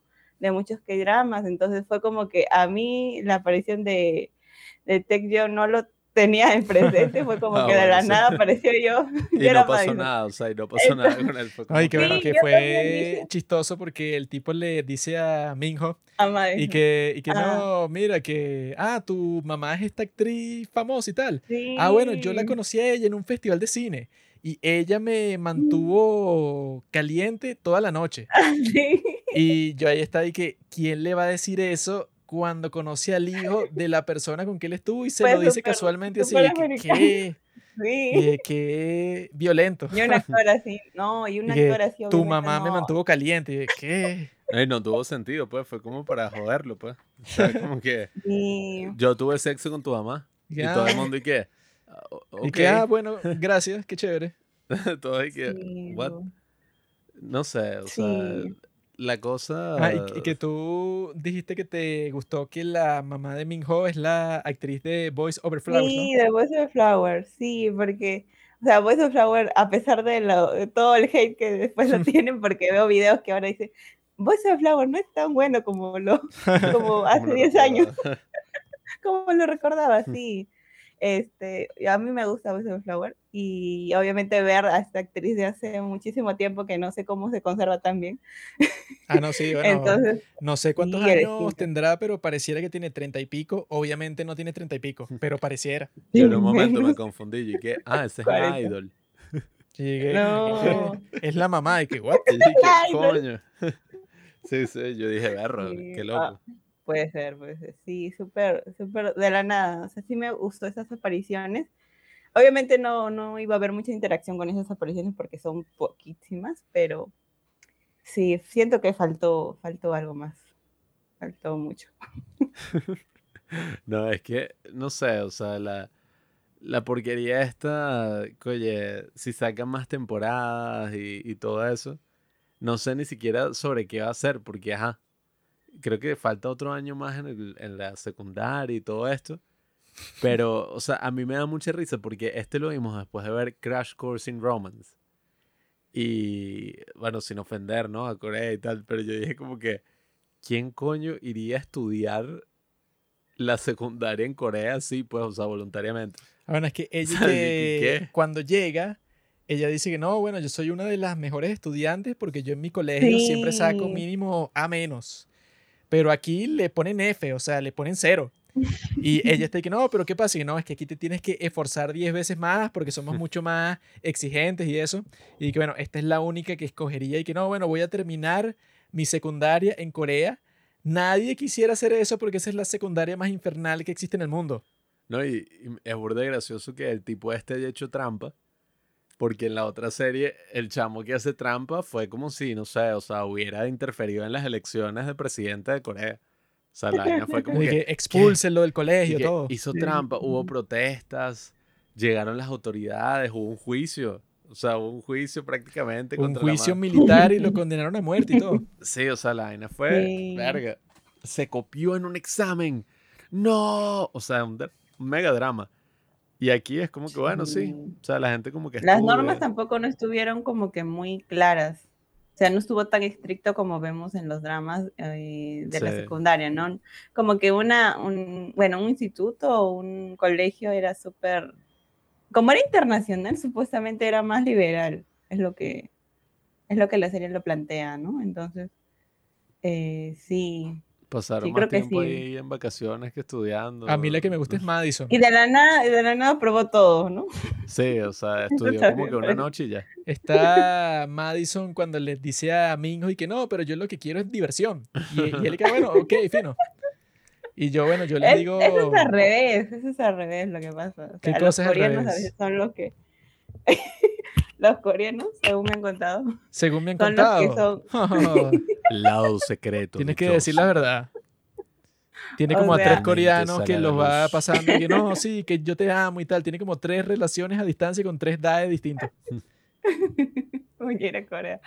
No, o sea, supuestamente dicen que los coreanos ven a las latinas o a, a las personas de otros países como que fáciles, ¿no? Claro. Entonces, en este caso, el- supuestamente eh, Madison es la que lo ve al coreano como fácil, no necesariamente al revés, ¿no? Y, eh, y obviamente nosotros nos hubiéramos puesto a pensar de que quizás Mino le rompió el corazón a Madison y no exactamente al revés, ¿no? Y Mino es el súper lindo y que él Claro. se enamoró. Claro, es que esta serie no rompe los paradigmas. súper- Esa es la cosa que te cambia las expectativas porque este Minho y que no, vale, yo quiero estar es con este tipo, pero nada serio. Pero Sí. cuando está con ella, nada serio, entonces él y que no, pero yo pensé Mm. que ya éramos novios tú y yo, y la típica que, novios. Si yo te dije desde el principio que eso no iba a ser así.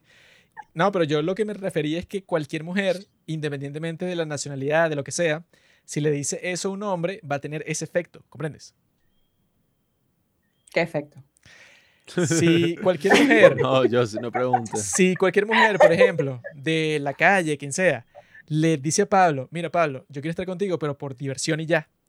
Pablo se va a comenzar a besar con ella inmediatamente como pasa en la serie. Ya. que cuando Madison le dice eso a Minho, se comienzan a besar inmediatamente en la fiesta. Claro. Y lo que yo decía, que bueno, Ujú. claro, eso es lo que pasaría con, cualquier- con cualquier mujer, en cualquier contexto, en cualquier país, en cualquier momento de la historia. Ah, ya sí, claro. Sí, Obviamente está poniendo que algo que sea casual, eh, ella lo está proponiendo, ¿no? Pero el giro Pero es que ella lo propuso, pero fue el otro el que se enamoró. Mm, Sí. Se me ocurren muchos chistes así muy sucios que, que creo que traumarían a Joseph, así que no, los voy a decir. Y que el incesto, Eh, o sea, mil cosas así que yo, y que bueno, en todos los contextos, no sé. Aplica para todo, mi hermanito. Eh, nada, pero esa parte fue graciosa. Eso sí, ahí yo me reí. eh, que el tipo haya desarrollado sentimientos y que, ay, mamá, conseguí el amor y tal. La tipa como que leía el tarot. Qué estúpido. Ay, Eh, sí, el tarot. Sí, que hay amor en el aire. Y yo, ah. Eh, pero no sé. Yo bueno, también leo las cartas. Sí, Tengo un mazo ahí que te puedo decir tu futuro. El futuro. te lo sacas para ver el futuro de Josie El, con un coreano. Fut- el futuro de Josie, antes de comenzar el capítulo, yo me puse a sacar las cartas. Y yo te veo a ti un futuro muy parecido al de Kitty.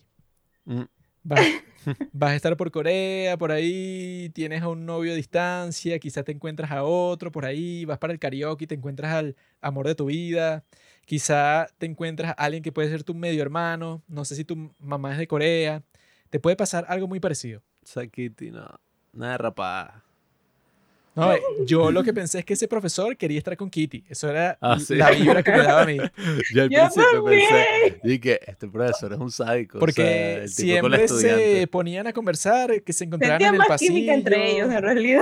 Los que Y más tuvieron que ver, bueno, ¿no? es- Sí. eso está un poco raro. Y que no, Kitty, ¿qué estás haciendo? No, pero tienes que estudiar de esta forma para que tengas éxito. Y dije, ustedes están como que conversando mucho para un profesor y una estudiante. Los que más tenían química era que sí, el profesor y Kitty. O sea, qué raro.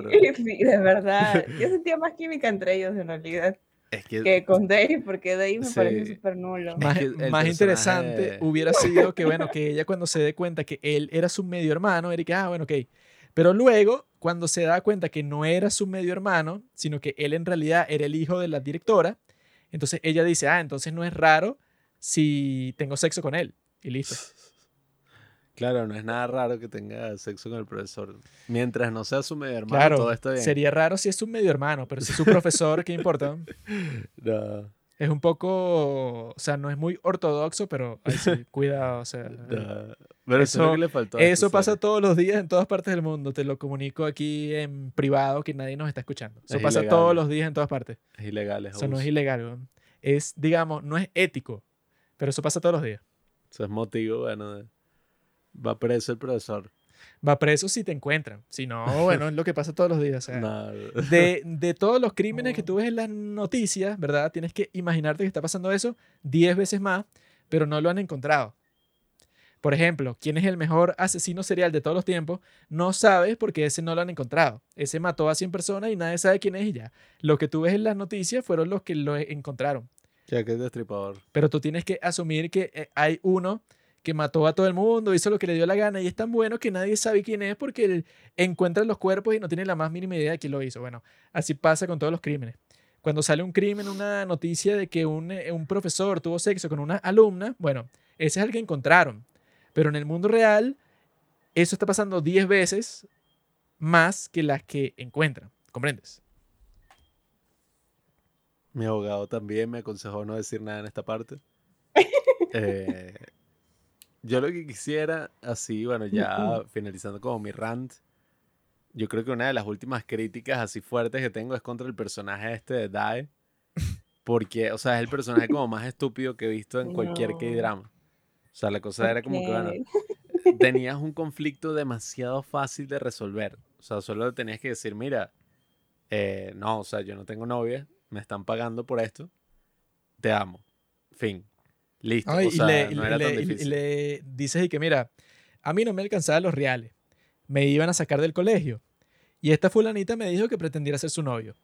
Y ahora me puedo mantener aquí y estoy contigo y todo, estamos en el mismo colegio, chévere, pero eso depende de que me siga pagando, ¿comprende? No, y Eso es el- todo. El tipo es un pusilánime. O sea, le costó como ocho episodios de una serie de televisión poder acercarse a decirle algo que es súper evidente a su y que novia virtual que estaba viviendo en la cama contigua a él. O sea, que vivía ahí, pues. O sea, vivía en el cuarto de al lado.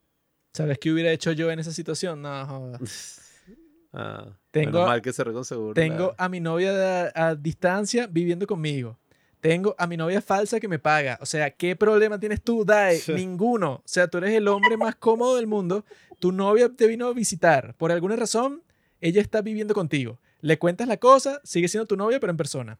Y tienes una novia falsa, la cual no solo te está pagando, sino que por alguna razón tu papá, no, su papá te va a contratar a ti para su empresa que maneja hoteles en todas partes del mundo, porque eso le conviene a él políticamente para que la gente lo vea así como una buena persona. No, y lo O pone sea, como un conflicto y que ¿qué- "Ay, no va a hacer nada en el trabajo. ¿Qué problema tienes Pobrecito. tú, Dae? Ninguno. O sea, tú eres un tipo que le resolvieron la vida sin hacer nada. El tipo llega al trabajo y que no tengo nada que hacer y que no, siéntate ahí ya. El tipo y que Y No, qué raro, qué, qué, o sea, ¿qué voy a Ah. hacer?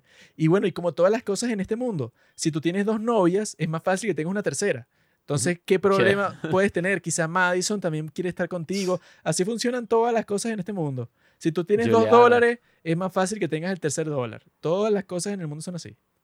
Dae es uno de los personajes más pusilánimes, más estúpidos. O sea, el tipo pasó toda la serie que, ay, no, Kitty. ah, eh, eh, o sea, un show que yo que marico, no es tan difícil, weón, habla con... Incluso llegó un momento en que el tipo eh, dijo como que, bueno, como no sé hablar, o sea, no sé resolver mis problemas de ninguna manera, voy a forzarme sobre ella y voy a intentar besarla. Y ella se estaba dejando.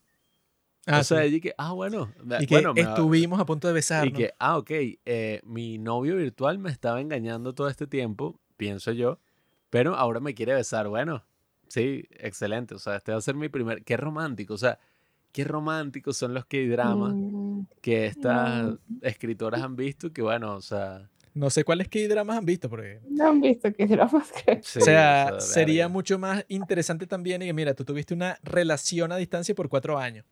Pero cuando se ven, sería fino que fuera un poco incómodo, pues, o sea, que fuera como que, ah, ok, tienes que enamorarla a ella, no te va a tardar mucho tiempo, pero no va a ser lo mismo que por teléfono. Entonces pasa, no sé, como que dos capítulos como que acostumbrándose el uno al otro.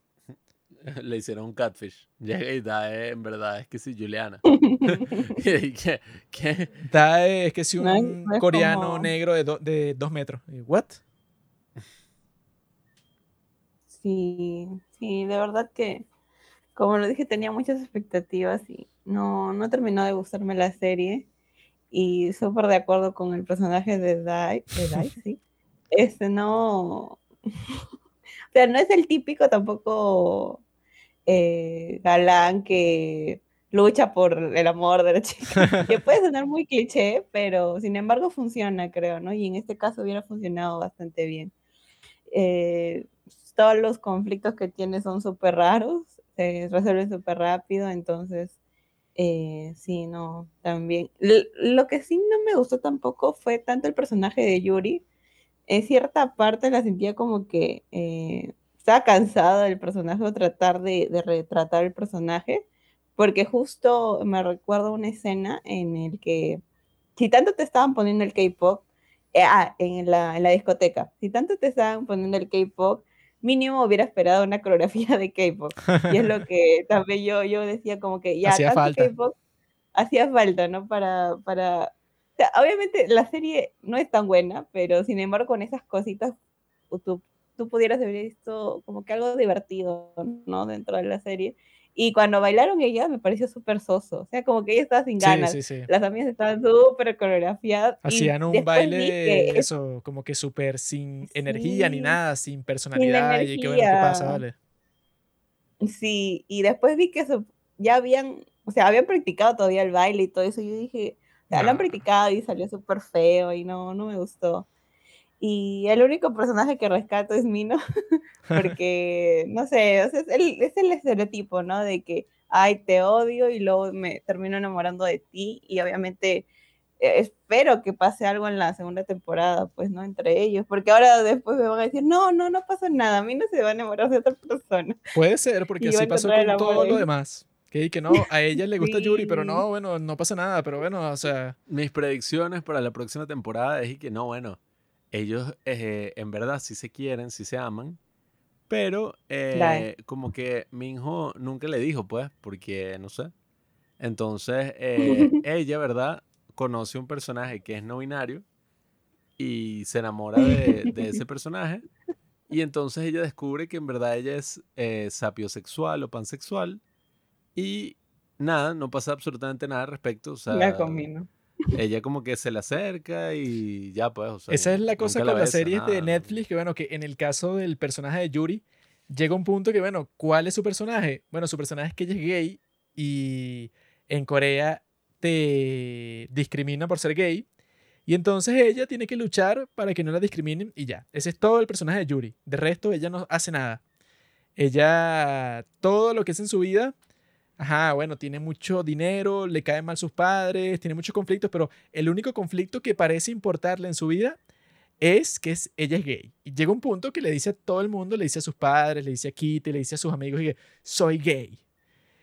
Y la cuestión es que, mira, a la gente que ve que hay dramas como nosotros, no nos importa esa clase de conflicto. O sea, como que es una cuestión muy simple. Es como que, ah, mira, eres gay y te discrimina, eso está muy mal y tal y tal y tal. Pero la cuestión es que, bueno, lo extraño con esta serie es que, ¿para quién fue hecha? Para gente como nosotros, para gente que le encanta la cultura coreana. Y lo extraño es que ni siquiera a nosotros nos gustó. Entonces, explíquenos a quién le pudo haber gustado esta serie. O sea, si, si fue hecha para personas como nosotros Mm. que ven K-dramas y que les gusta el K-pop, eso con ese, ese soundtrack que tiene de un montón de canciones súper populares de K-pop. O sea, fue hecha pensando en nosotros. Y ni siquiera a nosotros nos gustó. Entonces, es, es- es- es- es un fracaso total. Sí, sí, porque obviamente sí estaba hecha para personas que les guste la cultura coreana y por eso es que pusieron el K-pop, pusieron a los actores súper reconocidos, o sea, te enganchaban en esa parte, pero sin embargo no nos terminó de gustar porque no tomaron lo más básico que era el, lo- los clichés de los K-dramas, ¿no? Que era ver un K-drama súper romántico, súper cliché, súper de las escenas quizás eh, a mucha gente ya ha evolucionado también el romance en los K-dramas, que ya no lo tocan tan así, pero sin embargo tiene una esencia así bonita, ¿no? Como que es este, a lo que tú aspiras a tener o súper estereotipado en ese, en ese aspecto del amor y que es un amor que tú quisieras vivir, ¿no? Entonces es lo que le faltó a la serie totalmente. Eh, sí, el- yo tampoco no tengo nada en contra del, tema del LGTBIQ de la comunidad.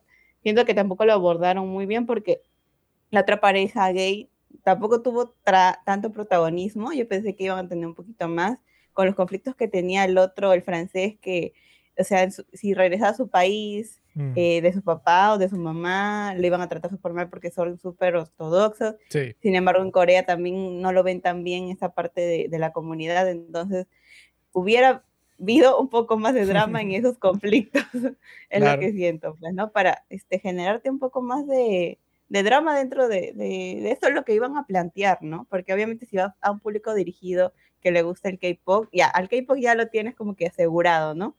Pero si vas al grupo o que le gustan los K-dramas, obviamente tienes que tener un poco más de drama dentro de tus personajes y crearles más conflictos que no puedan ser fáciles de resolver, ¿no? Bueno, es que la Entonces, sí. expectativa con la que yo entré para ver la serie, como que tú dijiste eso, que la expectativa que tú tenías era alta. La Mm. expectativa que yo tenía era que la serie fuera bastante meta. O sea, que fuera como que es sobre el mundo de los K-drama y constantemente se puede burlar de los clichés de los K-drama o los clichés del K-pop.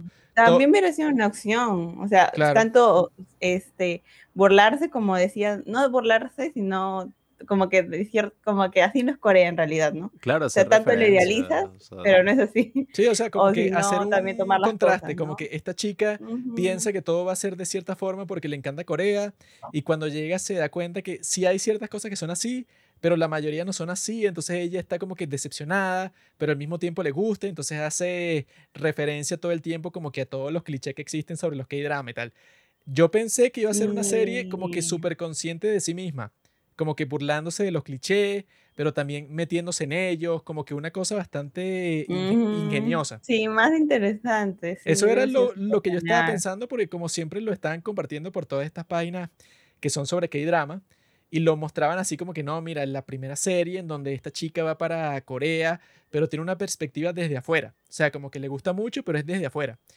Yo tenía una expectativa así que iba a ser bastante ingeniosa, pero cuando la vi, bueno, me fui dando cuenta que no, es que ni siquiera está consciente. O sea, tiene unos clichés y unos conflictos súper fáciles de resolver y todas estas cuestiones que es muchísimo peor que el peor K-drama.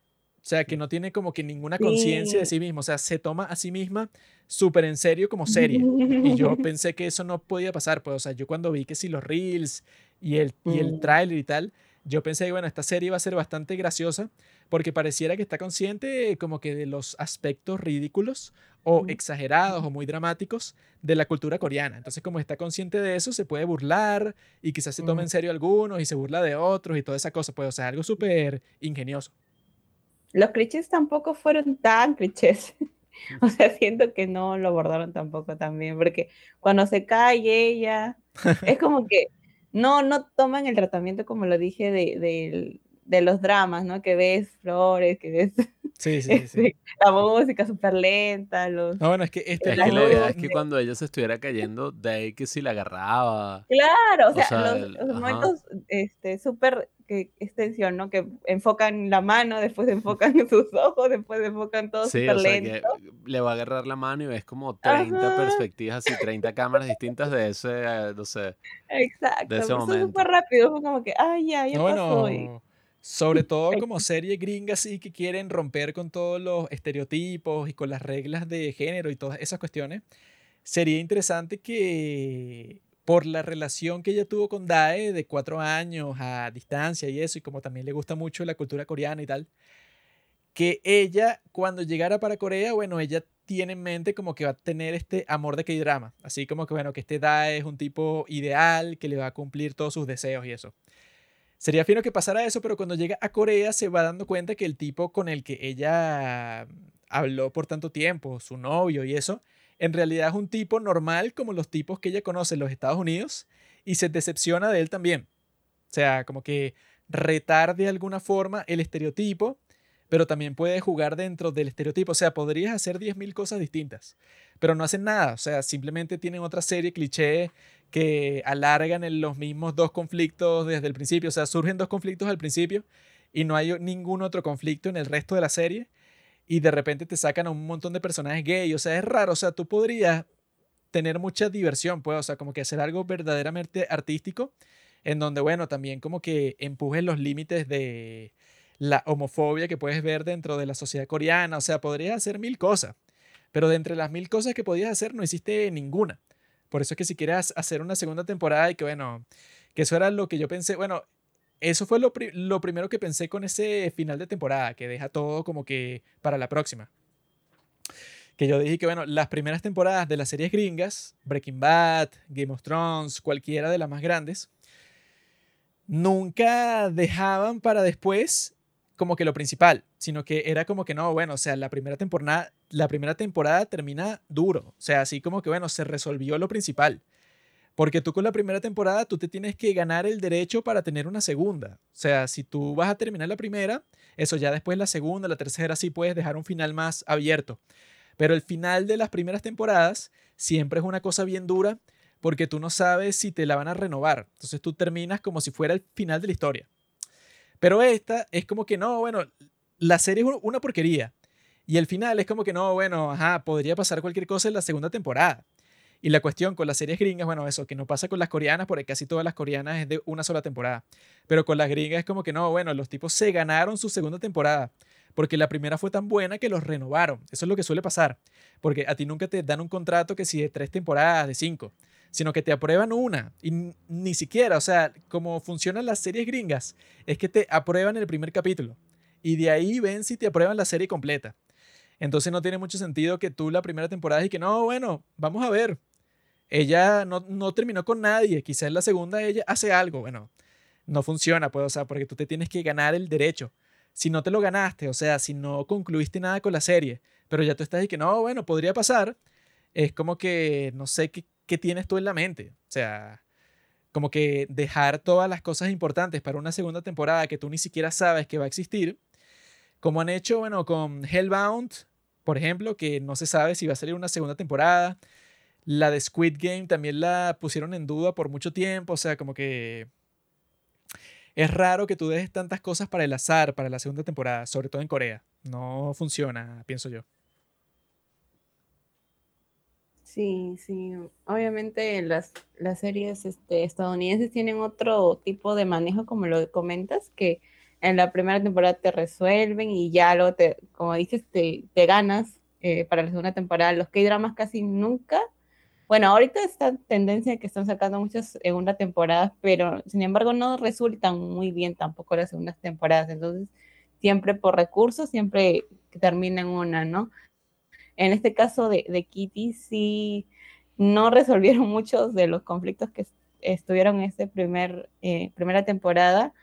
Eh, todos supuestamente las van a resolver en la segunda, pero sí, te sientes como que esa decepción y ese sinsabor de, de esta serie, pues, ¿no? Y totalmente de acuerdo, sí, no, no terminó de gustarme la serie.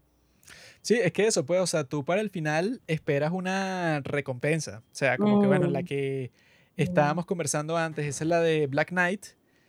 Al final, bueno, eso, pues, esa nunca te. O sea, técnicamente podría existir una segunda temporada, pero tú la ves y tú dices, que, bueno, se resolvió la historia principal. Lo mismo con la que hemos conversado antes también, la de Beef, que también es una serie de Netflix. Esa termina totalmente definitivo, pero muchas personas estaban diciendo, no, que me gustaría una segunda temporada para que le expandieran un poco más, porque los personajes eran muy buenos, me gustaron mucho. Así es que funciona, pues, o sea, que tú haces la primera temporada y la terminas completa, como que, fue o sea, esto es una historia, bueno, que quizá continúe, quizá no. Pero al final tuviste como que un fruto, tuviste el producto y la recompensa que tú tienes por verla. Pero en esta no hubo nada, o sea, no hubo ni del desarrollo, ni del final, ni para una segunda temporada. O sea, eso, yo me preguntaría qué te van a mostrar en la, en la segunda temporada. Que la promesa es que no, ella como que sí va a volver a la Academia Kiss, porque puede ser que el problema no sea tan grave y ahora está con Ming, o sea, como bueno, que... al, al tipo de esa edad le preguntaron y dijo, ¿y qué? No, si se hace una segunda temporada, a mí me gustaría que Kitty y Dae aprendan a ser amigos. Pasen de noviazgo a la amistad y que él acepte la ruptura, pero sea su amigo porque de esa forma no la pierde. Y no es un nuevo amor de amistad. Y que nada. Eso es lo que yo llamo un simp. Ah. ¿Sabes qué es un simp, Josie? No. Un simp. Un simp es un, es un término de internet que describe a un hombre que está 100% involucrado en una relación, ¿verdad? Con una mujer. Y la mujer está 0% involucrada en la relación. Entonces yo creo que Dae es completamente eso porque, bueno, o sea, como que no la dejes, o sea, ella era tu novia, ¿cómo vas a ser amigo de ella después de todo lo que pasó? No tiene sentido. Todo lo que pasó. Sí, y eso también no tocaron muy bien el tema de, de Kitty.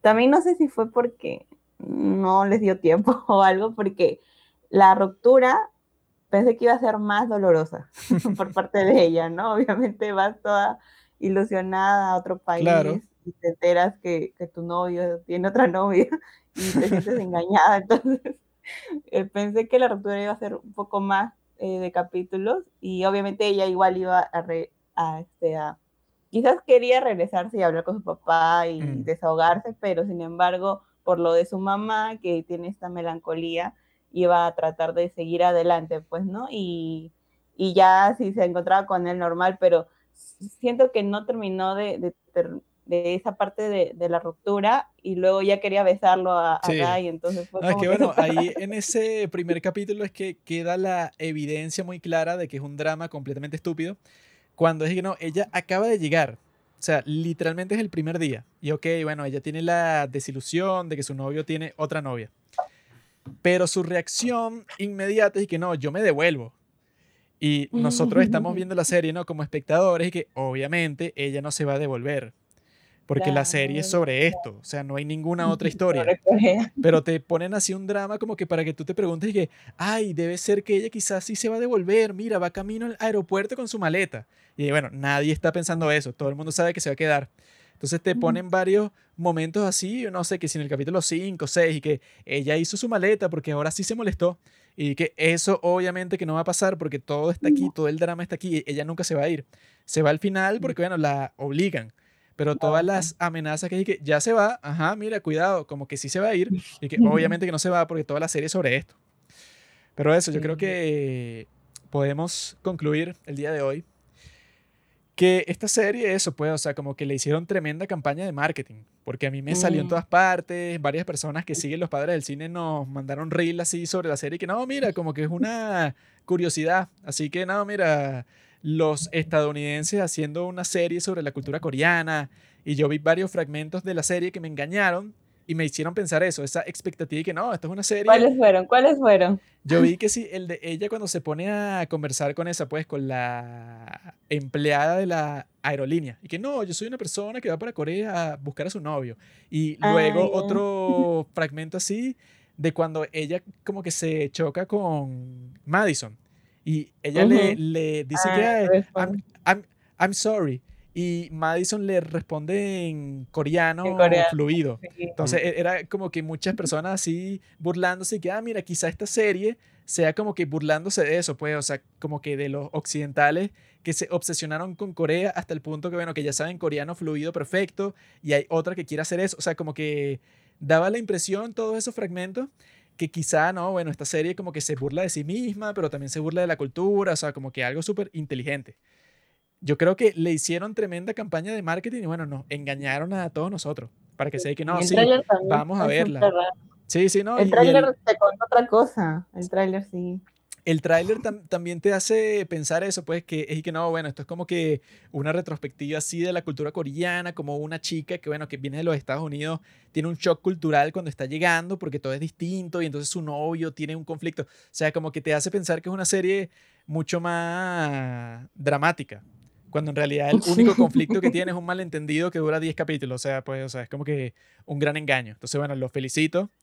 Lograron que veíamos la Nos serie. Bueno, engañaron. Daphne es como que la más inteligente de nosotros que no la quiso ver completa, como que se dio cuenta de todo al principio. La más sabia de todas porque se ahorró todo eso. evitó la basura esta y ya en vez de caer en la controversia como nosotros. Pero de todas maneras es una pantronila, no sé cómo es la cosa, cómo, cómo es el insulto. Una pirsanicha, Pastelera. una pastelera, no sé lo que es. Eso, Patrula. patrula, ¿no? Dijiste. ¿Cómo es la cosa? Sí, pastrula. Daphne, eres una patrula. Daphne es una pastrula. Eso se Es lo voy a mentira, decir Daphne. por mensaje Es así de que mira, mentira.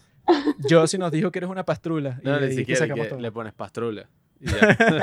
Eh, ¿Qué? Ah, bueno, lo puedo hacer aquí en vivo y en directo si quieren, para que vean que soy un hombre de verdad. Pastrula. palabra. Y lo publicamos en las historias así. Y los que saben, saben. Si quieren saber a qué nos referimos, escuchen nuestro capítulo sobre Exo Kitty de principio a fin. Pero a ti te voy a dar el, el regalo, Josie, de decir la última palabra del capítulo, porque eres la invitada de honor. Mm, a ver, lo vuelvo a repetir, como todo, todo en este, todo este capítulo. eh, nos jugaron una mala pasada, fuimos timados, nos, nos dieron expectativas Eso es cierto. porque a raíz de que salió el tráiler, mucha gente lo estaba comentando, estaba, en, estaba situada en Corea del Sur, pensamos que iba o tratar de burlarse, Corea como dices Juan Carlos, o dar otras perspectivas acerca de Corea y todo, la idealización que, que tenemos a todos los que nos gusta la, la cultura coreana, o este, en mi caso que iba a tomar mucho, mucho, las esen- mucho la esencia de los K-dramas para poder plasmar el romance entre Kitty, la defección, el romance, todo ello. Eh, y todo la, la parte de ruptura y todo esto de los conflictos de, de choque cultural que iba a tener, eh, no, no fue lo que yo pensé que iba a ser en la serie. Eh, igual yo creo que sí voy a ver la segunda temporada porque tengo expectativas acerca de, de lo de Mino, pero ya con lo que me dijeron, lo voy a ver sin ninguna expectativa, solamente para ver. Porque siento que no va, no va a aflorar ese romance. Obviamente siento que va, igual va a terminar con el Dave o con otra persona, porque no, el romance entre ellos no creo que se dé. Mm. O si se da, no sé si, si sea tan bueno, ¿no? Entonces, eh, sí, pues voy a seguir viendo que dramas, creo, porque no, no me gustó tanto. No sé, yo pienso que lo que quedó claro 100% lo escucharon aquí amigos de los padres del cine, apoyados por Más que que drama, es que las series coreanas son ampliamente y completamente y objetivamente superiores a las series estadounidenses. Pero yo creo que no puede existir un K-drama que sea tan malo como esta serie, al menos de los contemporáneos. O sea, Quizá, no sé, bueno, ponte, quizá encuentras uno, no sé, en el año 2005 que es muy malo, pero yo creo que incluso Snowdrop, por lo menos, tiene, no sé, personajes y tiene cosas dramáticas. Bueno, por lo menos hay un secuestro, ¿no? O sea, que es un conflicto real. Como que no, mira, son unos espías que a punta de pistola tienen a todas estas personas ahí que no las dejan salir. Eso es un conflicto, por lo menos. En esta serie no hay ningún conflicto y de todas maneras existe. O sea, que eso no pasa nunca. En todas las series tiene que haber un conflicto, o sea, complicado. Pero en esta no hay nada. Entonces, bueno, Creo que hay que darle todo ese crédito a Corea.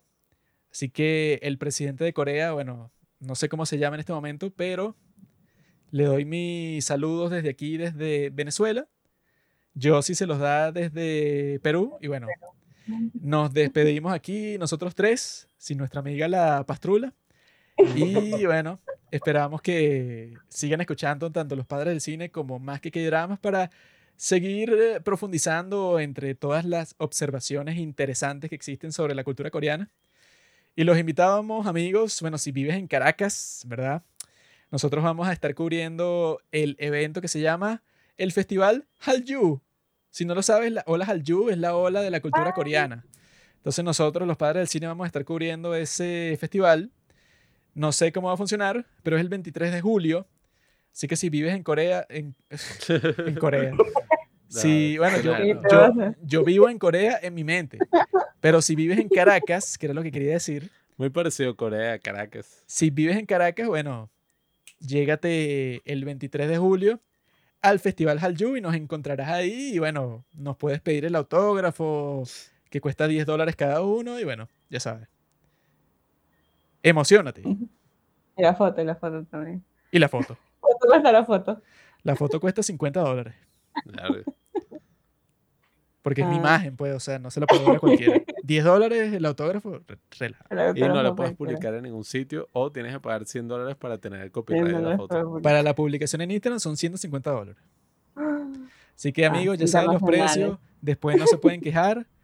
Nos vemos allá en el Festival Hallyu y bueno, las chicas de Más que Qué Dramas también están invitadas. Sí, les vamos a pagar el pasaje, tranquilo. Sin problema. Ah, ya. Esperemos los boletos entonces para ir a visitarlos. Nos vemos, amigos. Chao.